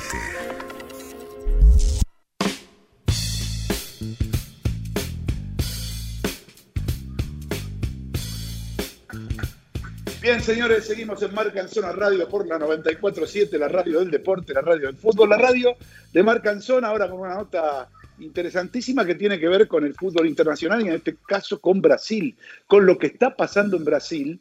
Y, y- y- y nada, y la primera pregunta que le voy a hacer, muy buenas noches, Mauro Boselli, ¿cómo estás? Hola, ¿qué tal? Buenas noches. Bien, bien, muy buenas noches. Eh, gracias por, por estar con nosotros, con Marca en Zona. La pregunta que te voy a hacer es, porque hace un ratito nada más hablamos con Goico, y me decía que había muchos pibes, Goicochea, Sergio, hoy se cumplen, se están cumpliendo 30 años, ya se está terminando de cumplir los 30 años de los penales contra Italia. Dentro de poco se van a cumplir 30 años de la final, pero, pero de los penales contra Italia. Este, ¿Y vos qué edad tenías en esa época? Porque Y estás yo- ahí, o sea, no, no Yo sé, tenía un año, dos, en, ese momento cinco años. Yo soy del Cinco 85, años. Mundial del Mirá vos. 90, cinco años. ¿Y ¿Te acordás de algo? No, nada que ver. Eh, a ver, específicamente no, después obviamente por verlo en video uno va, va viviendo todo lo que, lo que se vivió en esa época, pero, pero bueno, no, acordarme hacia los cinco años exactamente de, de- de cómo fueron las cosas no, no me lo acuerdo. No, porque nosotros tenemos una producción que se llama Gastón Corti que asegura que él tenía tres años y que su papá se acuerda que su papá lo corrió cuando le quería dar un beso. Incomprobable, pero bueno, porque estaba, estaba atajando los penales, estaba atajando los penales este, Goicochea y que el padre lo, lo apartó. Le quedó un trauma, ¿viste? Por eso trabaja con nosotros ahora, porque se quedó traumado. Y a veces, a veces te quedan eh, esos recuerdos, ¿eh? Te digo, a mí me. Yo tengo un recuerdo que no, no lo puedo contar, pero tengo un recuerdo muy de chiquito, eh, que es increíble que me acuerde de eso, pero fue. La verdad, te lo, lo voy a contar, es gracioso. Eh, yo creo que mi mamá me, me- me dijo que tenía, creo que dos o tres años, y ella me, en ese momento estaba cambiando los pañales para ya para, para usar calzón normal, calzoncillo normal. Y, en, y en ese momento no me acuerdo que fuimos a una fiesta y ella me decía que me ponga el calzoncillo y yo me puse un jean sin el calzón. Me dijo, vas a tener un problema con eso, me lo acuerdo, ¿eh? era chiquito. Dicho y hecho, cuando me quise sacar el jean, que quise bajar el cierre, bueno, ahí agarró otra cosa también. Entonces, y era, era muy chiquito, muy chiquito y me acuerdo como si fuese hoy. Entonces, viste, son esas cosas que te quedan marcadas y puede ser que se, por eso te digo que puede ser que se acuerde de esto que lo corrió el papá en el momento de Las la, la lágrimas que habrás tenido, madre. Por eso me acuerdo, por eso me acuerdo perfectamente. Bueno, Mauro, te aprovechamos. Este, estás en, en Corinthians. Corinthians es eh, el club, creo, si no me equivoco, con más socios del mundo, después de Benfica. Está ahí, le pega ahí. En cuanto a socios, Corintia está ¿eh? como, como Flamengo, digo, son más o menos con la misma. Flamengo son- y tienen como Benfica, 40 y, 40 y pico millones de hinchas son mm, acá en Brasil. Sí, pero estamos hablando de socios, más allá de los hinchas. Ahí, viste que eh, hay equipos que tienen millones de socios y está Sí. Corinthians, Flamengo ahí peleando, que después seguramente en algún y, y otro que es increíblemente, tiene un montón de socios bastante más abajo, pero que figura tercero por esas cosas de la vida, es Benfica, Portugal. Tiene impresionante la cantidad de socios que tiene. ¿Entendés? Sin ser un son- equipo de la importancia ni de los palmares que tiene Corinthians y, y- y Flamengo, ¿no? Obviamente. Sí, sí. Pero, Sí, sí, bueno, sí. contame, ah, ¿desde cuándo están entrenando? Eh, porque en Brasil está jodida la cosa, ¿no? Acá está, sí, bastante complicado. Nosotros recién la semana pasada, el gobernador de acá de- del estado de San Pablo eh, liberó un poquito para que empecemos a entrenar, pero solo trabajos físicos, eh, todo con un distanciamiento y, y- y con una serie de protocolos para, para que no, no haya ningún riesgo de, contagio. Y ya a partir del de, día miércoles empezamos a trabajar con, con pelota, ya con, con- un poquito más de acercamiento, ¿no? digamos, con, con los compañeros. ¿no? El tema es que acá cada, cada estado y cada, cada gobernador tiene, por decirlo así, sus propias reglas y en otros estados quizás ya hace dos meses que están entrenando, ¿no? Como, como, como es en Porto Alegre, como, como es mismo en Río, que, que, que Río ya, ya, ya está jugando el, el torneo estadual, ¿no? Se, re- se reanudó el, Sí, sí, sí. el torneo de allá, por eso eh, es mucho, es un país, pero las determinaciones la toman, lo toman los, los gobernadores de cada estado y bueno, el nuestro recién ahora pudo liberar para, para empezar a entrenar. Claro, porque lo que es que eso hace que después esté bastante, como está de picante, ¿no? El tema en Brasil con este virus, ¿no? Que está, no, no es que baja, al contrario, se mantiene, se mantiene y se mantiene. Ustedes, este, digamos, más allá de los protocolos, este, en, el, en el plantel o algo por el estilo, ¿han tenido algún caso así cercano, algo por el estilo, o no? Sí, tuvimos varios, varios casos. Se hizo el examen eh, todo el equipo y de los 27 jugadores que, que hicieron el examen, eh, dieron que 13 ya habían tenido el virus en algún momento y estaban ahora bien curados. Eh, 8 eh, que, que estaban actualmente con el virus, todos asintomáticos sin ningún tipo de problema. Y solamente 6 fuimos los que, los que no tuvimos contacto con el virus, que no, ni lo tuvimos ni, lo- ni lo tenemos. Pero, pero sí, esta, estos exámenes, no, no, por lo menos en, en lo personal, te hacen dar cuenta de que eh, lamentablemente todo el mundo se va a infectar. El tema es que si uno no se hace el examen y es asintomático, no, no se va a dar cuenta quizá que, que- que tiene el virus, ¿no? Porque hay muchos casos así. Y más que la mayoría de mis compañeros, ninguno tuvo síntomas de nada. Entonces, si nosotros Claro. no nos hacíamos el examen para, para poder volver a entrenar, eh, nadie, nadie hubiese sabido que estaba con el virus. Entonces, eh, es, es una cosa que, que es difícil de explicar. No, me imagino que todos los, los médicos, toda la gente que está estudiando todo esto, eh, está con, un dolor de cabeza terrible porque es todo nuevo y no, no tienen certeza de, de- nada, ¿no? Se va aprendiendo día a día con, con todas las cosas que, que le va pasando a la gente. No, no, la, verdad es que, es que solamente seis jugadores del Corinthians no hayan tenido nada, quiere decir que prácticamente están todos ahí, por lo menos en, en ese plantel profesional, salvo ustedes seis, los demás están todos inmunes. Lo que quiero decir es que esto que vos decís tan cierto es el problema ya no es tanto ese, sino que el problema es que la gente tiene miedo de tenerlo y no manifestarlo porque le puede hacer daño a personas más grandes o con prescripciones que tiene al lado. Ese es el problema, este, no otro, ¿entendés? Es una persona que es asmática, una persona que tiene algún problema, que tuvo alguna enfermedad seria y necesita cuidarse más, una persona con asma, todas las, las personas diabéticos que tienen realmente un problema serio con este virus, que por ahí el hijo va, lo abraza porque no tiene nada y lo tiene. Es- Exactamente, y uno, uno no se da cuenta si no se hace el examen. Entonces, Claro, la realidad es que. Y, y es todo tan extraño que esto te cuento que obviamente no, no es. No, no lo sabía o lo sabe, bueno, Ignacio seguramente lo sabe por, porque lo, lo, lo sabe por el tema de por el tema de la familia, pero, pero mi mujer tuvo contacto con el virus y mis tres hijas también, y yo no.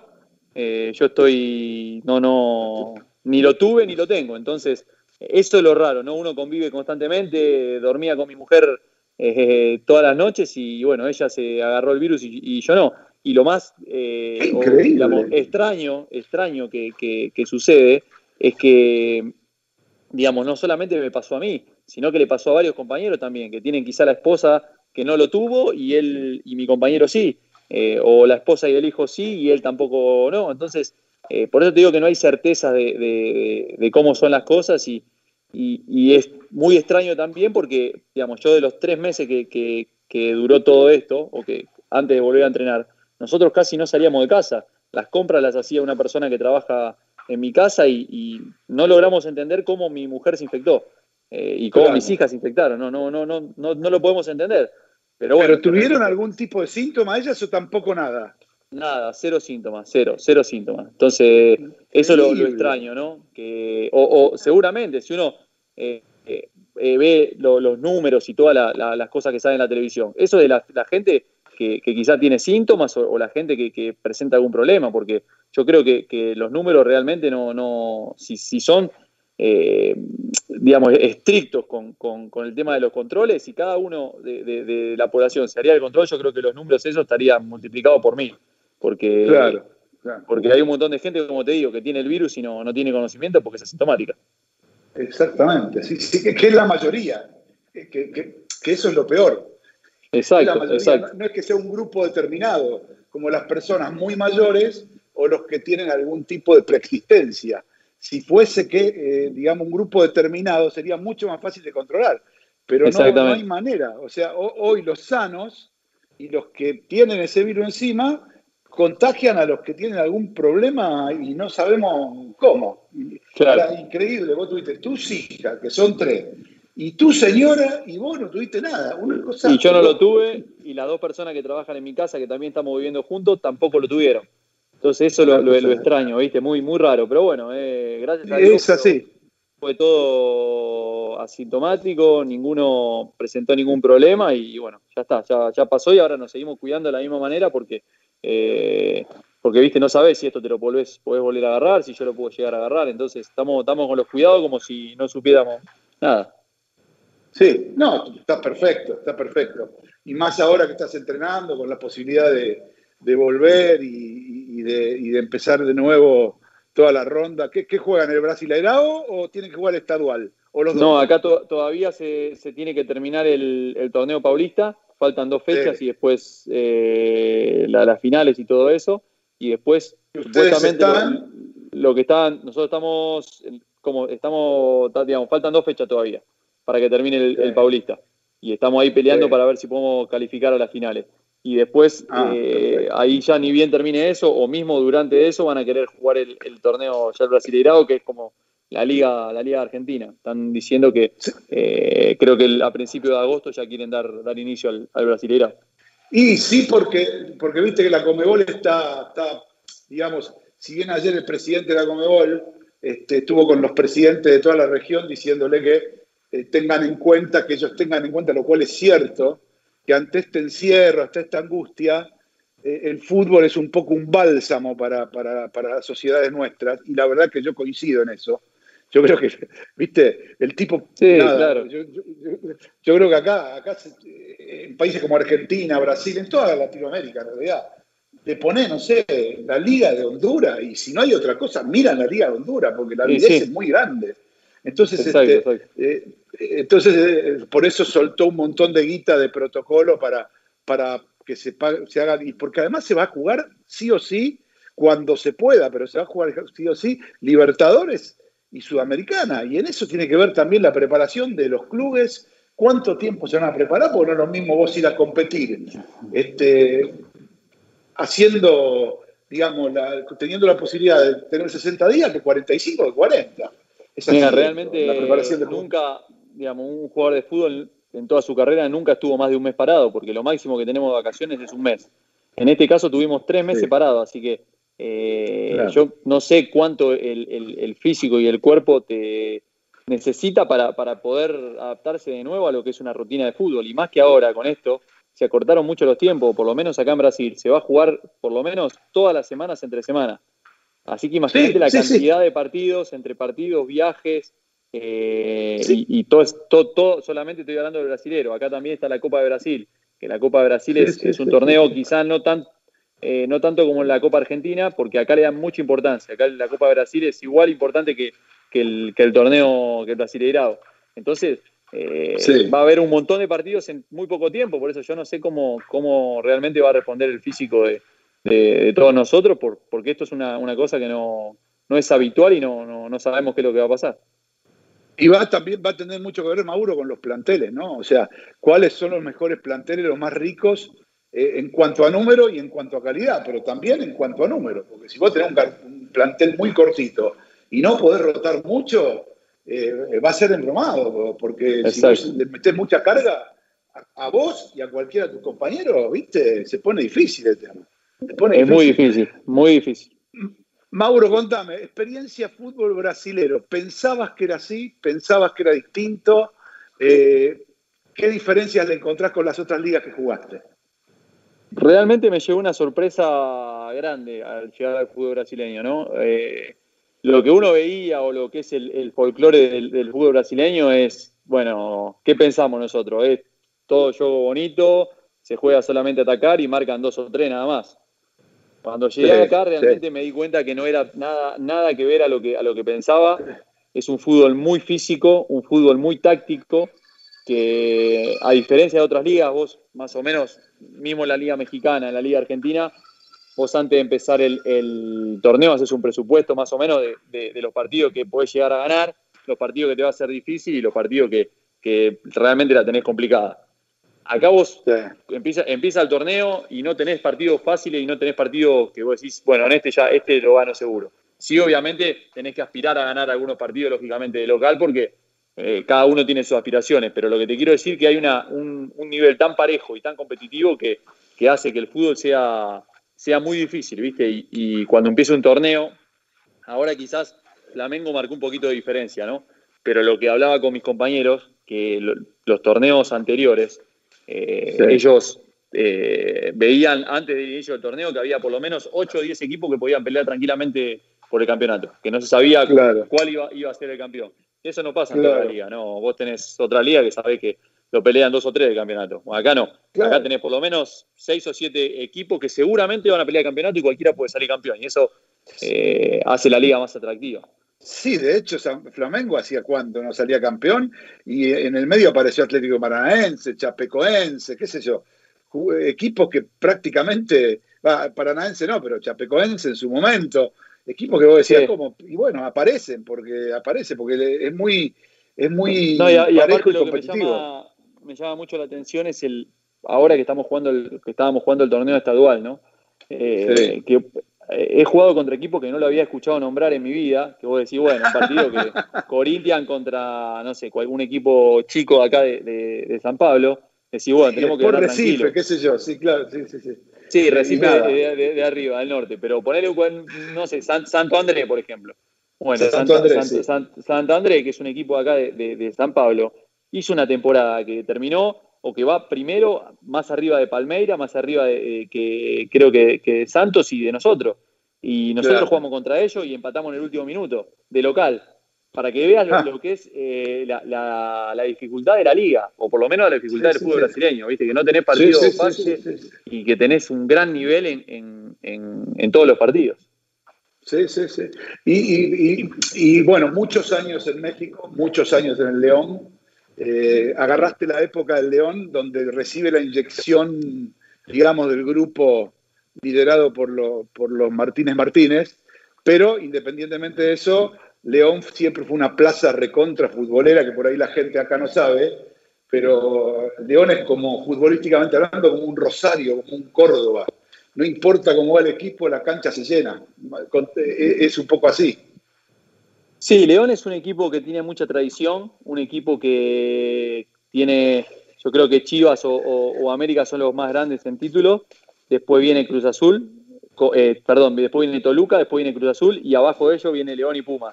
O sea, que está considerado como, un, como un equipo eh, en títulos y en historia eh, de medio a grande. El tema que desde el, creo que de más o menos yo llegué en el 2013 y León ascendió el- en el 2012. Estuvo 10 años, desde el 2002 hasta el 2012 estuvo en el, en el ascenso. ¿Por qué? Porque, viste, a diferencia de, de los clubes como en Argentina, como en Brasil, eh, allá son empresas. Y si Sí, sí. la gestión no es buena, eh, los clubes que quizá son importantes pueden llegar a, a- a tener eh, dificultades ¿no? en lo que, en lo que, Sí, en lo que y a desaparecer digamos, también, como a Morelia le pasa ahora, como a Morelia. Exactamente, pasando ahora. exa- exactamente. Entonces, eh, seguramente la, administración no fue buena y llegó el, grupo Pachuca, que es el grupo de, de- los Martínez, y realmente hizo un trabajo bárbaro, lo ascendió y, bueno, lo, sacó bicampeón ya cuando, cuando me tocó llegar a mí, pero eh, León es un equipo que, que- tiene mucha historia y mucha tradición en, México. Y mucha gente, lleva mucha gente. Yo siempre recuerdo eso porque yo iba muchas, muchas veces a ver partidos. Siempre me llamó la atención a- en Monterrey, León. Lleva mucha, mucha gente a la cancha. eh, cosa que a veces vos ves jugar de local el Pachuca jugando una final de Sudamericana y no estaba llena la cancha.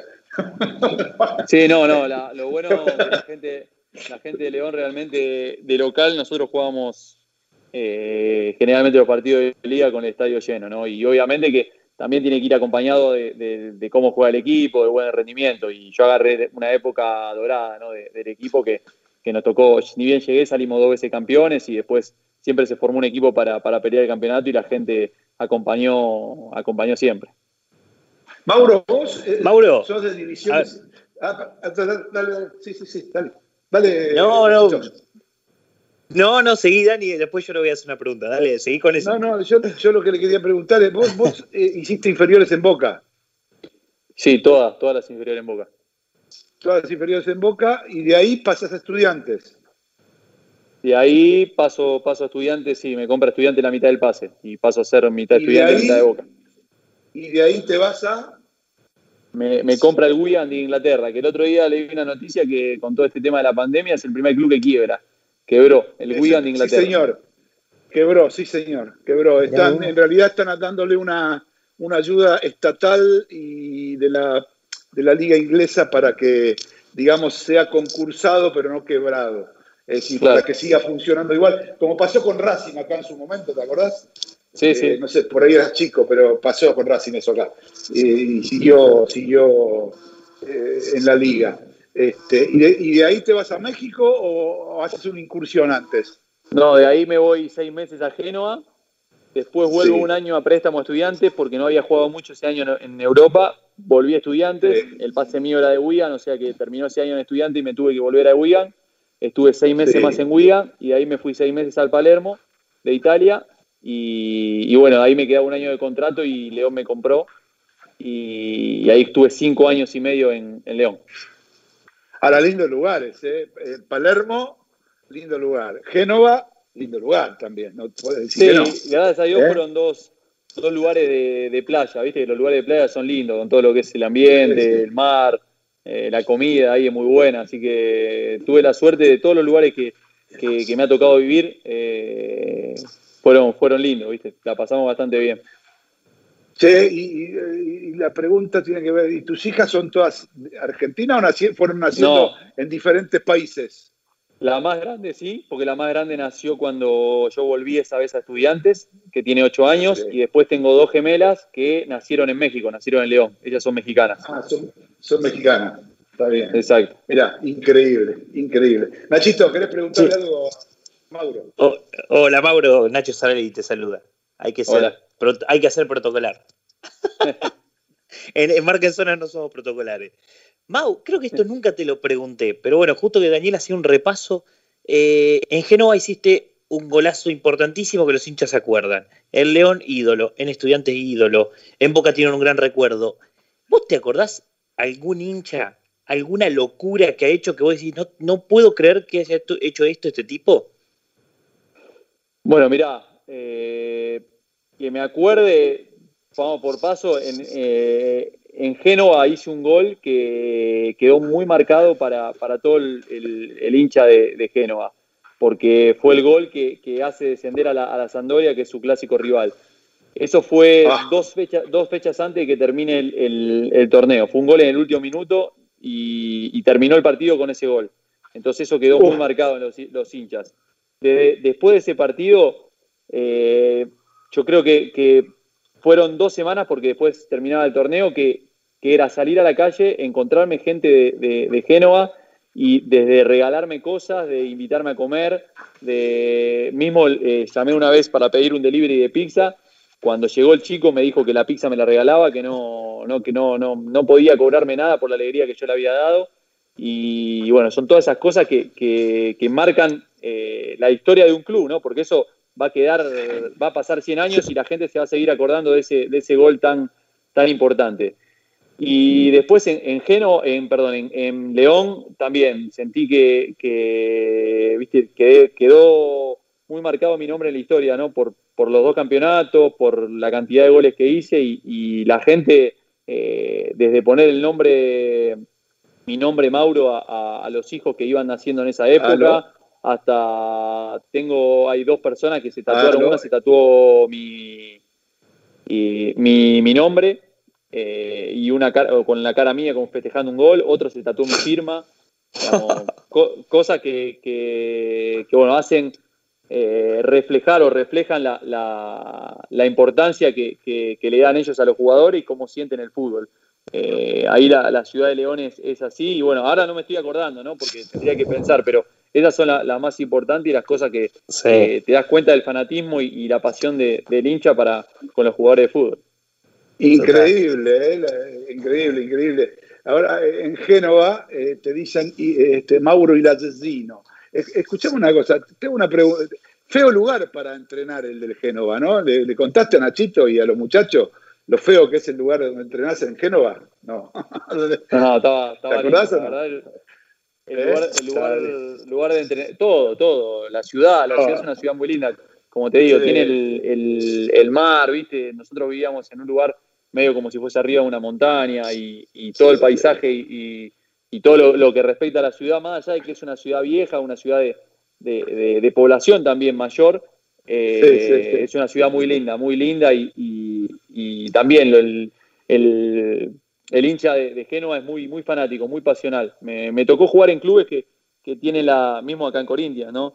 Eh, Claro, tienen la gente que son, claro. son, son muy pasionales y eso, eso es lo lindo porque te hacen vivir el fútbol de otra manera, ¿no? Cuando una, cuando una hinchada es así, es pasional y, y sigue mucho al equipo, hace que, que, que realmente no, no, no te, te falte ni un poquito de ganas de, de entrar a la cancha y matarte por, por el equipo y la camiseta que estás vistiendo. Totalmente. Claro, Mauro. De- Ma- Mira, sí, yo para cerrar una última. Ahí está, dale, dale, porque te- Para hay- que hay cierre- y sí. y que siempre hablamos de marketing deportivo acá y, y Mauro sabe el fanatismo que yo tengo por las camisetas que él siempre, él siempre me, me regala una. Eh, hacete un top 5 6 de grandes camisetas que vos cambiaste eh, y que la gente tiene que saber que, que- que eso que el futbolista hace con sus colegas y guarda el- para el recuerdo. Eh, bueno, la uno, la de Messi, obviamente. Del Barça. Eh, la de Messi la tengo la, la, la 10 del Barça. Tengo la 99 de Ronaldo, del gordo Ronaldo de, de Milan. Oh, Milan. Final el con Mundial Boca. de- final con Boca del Mundial de Clubes. Tengo la 7 de Luis Suárez eh, jugando en el Liverpool. Upa. La 8 de Lampard.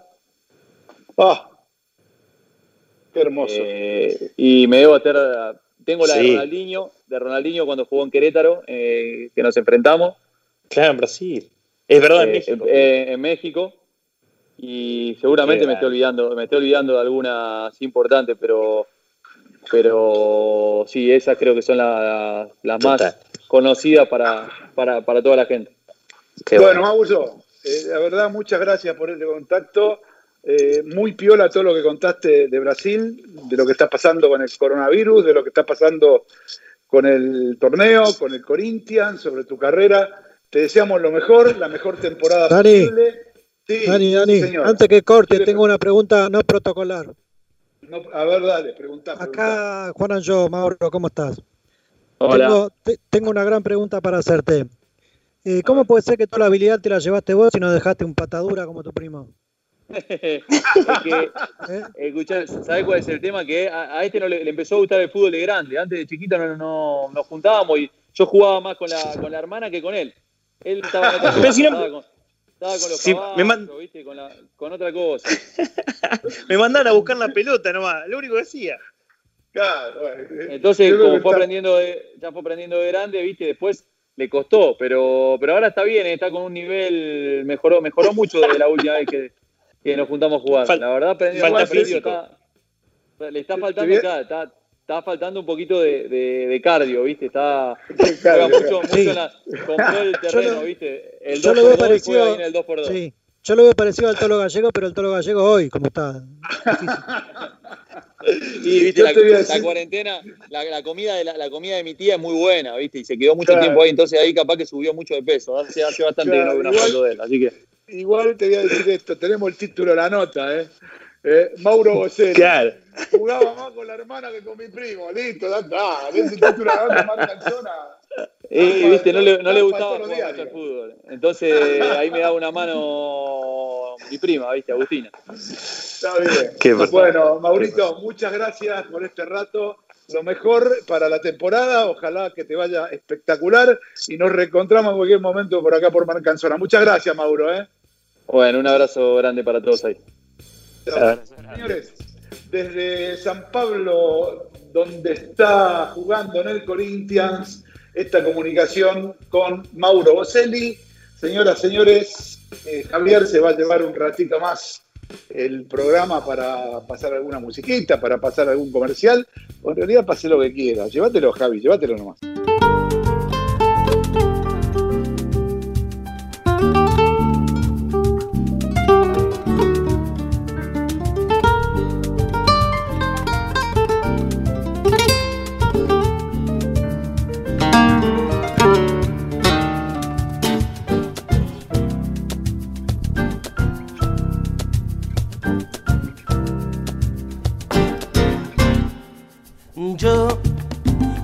El cantante que hoy han venido a escuchar lo mejor del repertorio. A ustedes voy a brindar y canto a la vida de risas y penas, de momentos malos y de cosas buenas. Vinieron a divertirse y pagaron en la puerta. No hay tiempo para tristeza. Vamos cantante, comienza.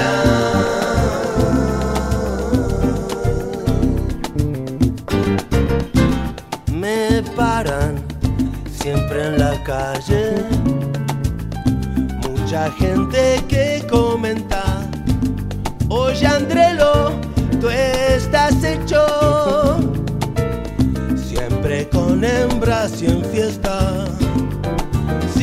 Nadie pregunta si sufro, si lloro, si tengo una pena que hiere muy hondo.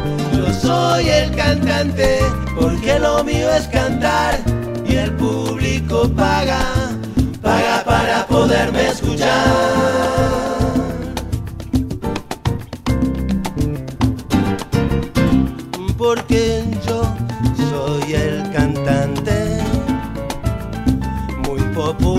donde quiera, pero cuando el show se acaba, soy otro humano cualquiera. Hey, vivo mi vida con risas y penas, con momentos malos y con cosas buenas. Yo soy el cantante y mi negocio es cantar y a los que me canción voy a brindar.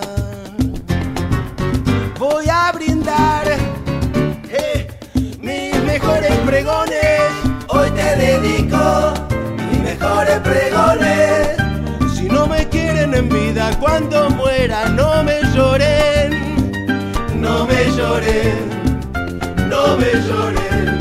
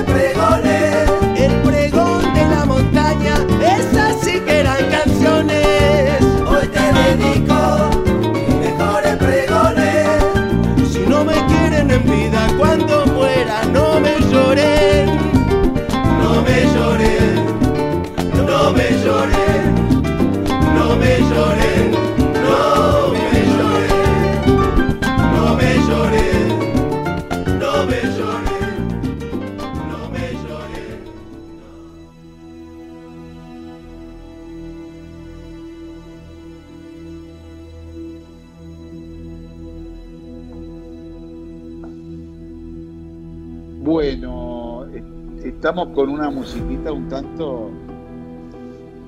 Este. No sería como para que te estés despertando en esta noche de viernes. Eh, pero bueno, ¿a qué se debe esto, mi querido Nacho Saralegui? Sí, señor. Lo que, lo que estamos escuchando es la apertura, o sea, la, la- la música de la película Duelo de Hermanos. Eh, Ah, mira. quien no la vio se la recomiendo. Es la historia entre los hermanos Dassler, el creador de Adidas, y el creador de Puma. Y eso nos lleva a la columna de hoy. Eh, antes que nada y rápidamente, le mando un saludo a Luciano, eh, más conocido como Tenso Dani. Es un nuevo oyente y, y siempre por Spotify nos escucha, así que le vamos a mandar un saludito. Eh, seguimos está- sumando fans. Está vendiendo los saludos, Saralegui, señor Weinstein. No, No, te señor. pongas cobra. tenso. Yo sé que No, cobra. No te pongas tenso. No te pongas tenso, Luciano. Dale. Así que nos queda bueno. Eh, el otro día charlamos con, con el Pato Filiol y él nos comentó que durante el Mundial 78 usó botines Puma y también, eh, si no estoy errado, no, los guantes eran otros, sí usaba botines Puma. Y eso Sí. nos dio eh, una charla y dijimos, vamos a armar una columna. Puma no tiene una gran historia vistiendo grandes selecciones campeonas, pero siempre, siempre se coló en grandes momentos de mundiales. Así que Sí. dije, ¿por qué no repasamos rápidamente algunos mundiales, algunos jugadores, sus historias? Y voy a cerrar con una historia que tiene que ver mucho con esta pelea entre Adidas y Puma. A Dale. ver, para re- remontarnos a, a un poquito eh, el marketing deportivo y este conflicto, 1974, cuatro, Johan Cruyff, creo que hablamos mil veces, siempre digo que para mí es uno de los pioneros del marketing, marketing deportivo, una persona que estaba vinculada con Puma, Adidas vestía a Holanda y cuando va a jugar el Mundial, él se niega a usar las tres tiras en su remera, entonces sale a jugar con dos tiras. Eso es un poco un quiebre del que creo que en todos los cursos de marketing deportivo se habla y quedó en el recuerdo. Vamos al, 80 al 78, lo dijimos con Pato Filiol, pero me puse a buscar, me puse a ver cada uno de sus jugadores y miren cómo Puma se metió en un equipo campeón Adidas. Pato Filiol en el arco. El goleador fue Puma, Mario Kempes. El segundo goleador, eh, Leopoldo Jacinto Luque, Puma. Su capitán, quien levantó la, copa, Pasarela, Puma. Entonces vemos cómo ahí en esos años de lucha entre los dos hermanos, eh, todo lo que era Puma se metía con los jugadores y dejaba de lado las selecciones. Pero vos vas a ver las fotos y vas a ver que casi todos los planteles, siempre sus figuras eran Puma por ese entonces. Llegamos, Estamos llegamos hablando- 86. Estamos hablando de los botines. de los Todo, botines. claro, los botines. Los botines y hoy ya vamos a llegar a hablar también de guantes. En esto eran los botines, como vos siempre no- nos enseñaste, los pies, eh, la cabeza y las manos para los arqueros son de los jugadores. 1986, recordado por todos los argentinos por el Mundial de Diego. Diego, ícono de Puma desde el minuto cero. Pero también me puse a ver eh, es- esa foto de- de lo- del equipo y empecé a ver Tata Brown, Burruchaga, Batista, Ruggeri, que después terminó siendo Adidas, pero ahí en, ese, en esa copa fue Puma. Nueve de los once titulares de la selección argentina usaban Puma. Bien, Eh, hablamos también de Nelly Pumpido. Entonces nos seguimos con esa tendencia de tener los jugadores, pero no tener las selecciones. Porque en ese momento, recordemos, Lecoq levanta la copa. Ya nos vinimos más, más acá cercano, 2006, Buffon también marca un poquito un quiebre. No era capitán de la selección, pero Italia levanta la copa, Italia lo viste Puma, el único campeonato de Puma, vistiendo la selección, pero Buffon en ese momento ya era una leyenda, eh, usaba sus botines y sus guantes. Estamos hablando que es un, algo que no comercial, comercializa tanto eh, Puma, pero tiene su segmento chiquito, pero en ese momento se ve la foto de Buffon con el Puma gigante levantando la copa. Sí. Ya para venirnos ahora acá al último mundial, lo tenemos, como te digo, siempre protagonista Puma dentro de grandes hitos, ya en este momento de Nike, que fue Francia campeón de 2018. Griezmann es el goleador del equipo, no llega a ser goleador del, torneo, embajador Puma. Lukaku, Romero Lukaku, es revelación con Bélgica, venía en 2014, 2018, también con Puma. Es decir, una segunda línea, sacando a Messi, a Cristiano Ronaldo, Puma empezó a encontrar su espacio y siempre, siempre estuvo metido ahí en los mundiales. ¿Y ¿Kun por qué? no es Puma? Kun Agüero, Sí, Kun Agüero es Puma, pero, ¿y sabes pero en es selecciones... Puma? Eh, ¿Sabes quién más Sí. es Puma? Eh, Ducho Suárez. Claro, claro, Lucho Suárez también. Pero digamos, no han sido trascendentales en, en las definiciones de las Copas Mundiales. Yo me, me centré No, más No, no. en. Fíjate cómo Adidas, Nike eh, se metían y eran los grandes campeones, pero abajo de los pies estaba Puma. Y para cerrar esto y que tal vez muchos no conocen, todo este conflicto Adidas-Puma viene por un- una persona llamada Pelé, campeón 58, 62 y 70. Pelé Sí. a todo esto, eh, para, para que rápidamente la gente entienda, se llamó eh, el Pacto Pelé. ¿Qué era el Pacto Pelé? Adi Dassler y Armin Dassler, Adidas y Puma, habían sellado como hermanos que nadie iba a contratar los servicios del brasilero. Pero en el 1970, dentro del Mundial, un periodista alemán con mucho vínculo con Puma se acercó por, por su amistad con Pelé y le llevó una oferta de Puma, la cual nadie en la multinacional sabía. Obviamente Pelé, Pelé lo aceptó, después se le presentó a Puma y ahí fue cuando el quiebre en una relación y en una enemistad que hasta el día de hoy, en los eh, que deben ser nietos, bisnietos, eh, continúa una y otra vez, visto desde el marketing deportivo, por supuesto. Bien, Nachito, excelente. Simplemente para decir esto, porque queda muy poquito tiempo, Sí, eh, digamos, la, la- la gran, la gran, digamos, este, la gran pelea entre los hermanos tiene que ver en que uno de ellos eh, era el del sentido comercial y el otro era el del sentido artesanal. Y las, las, las diferencias a nivel comercial eh, y, y- y- y a nivel, eh, digamos, de, de- de- de realización de producto que tenía Adi Dassler con su hermano, hicieron que se, claro. que se, porque al principio Puma era exactamente eso, era delicatessen, era muy, muy segmentado, que era lo que Claro. quería el hermano dueño de Puma. Adi Dassler quería masificar.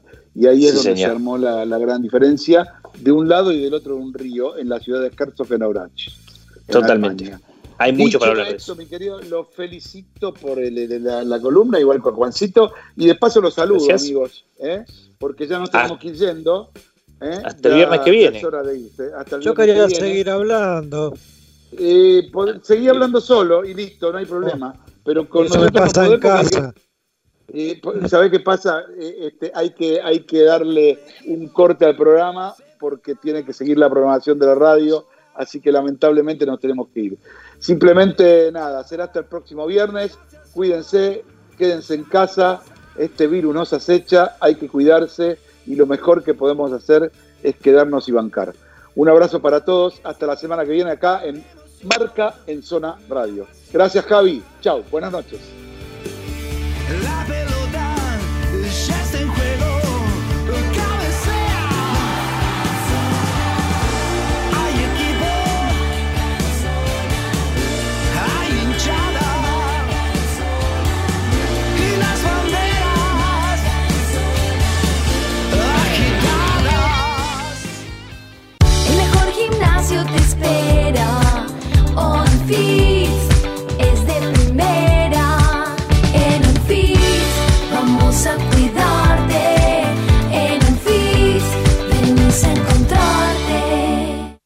Auspicia marca en zona Mastercard.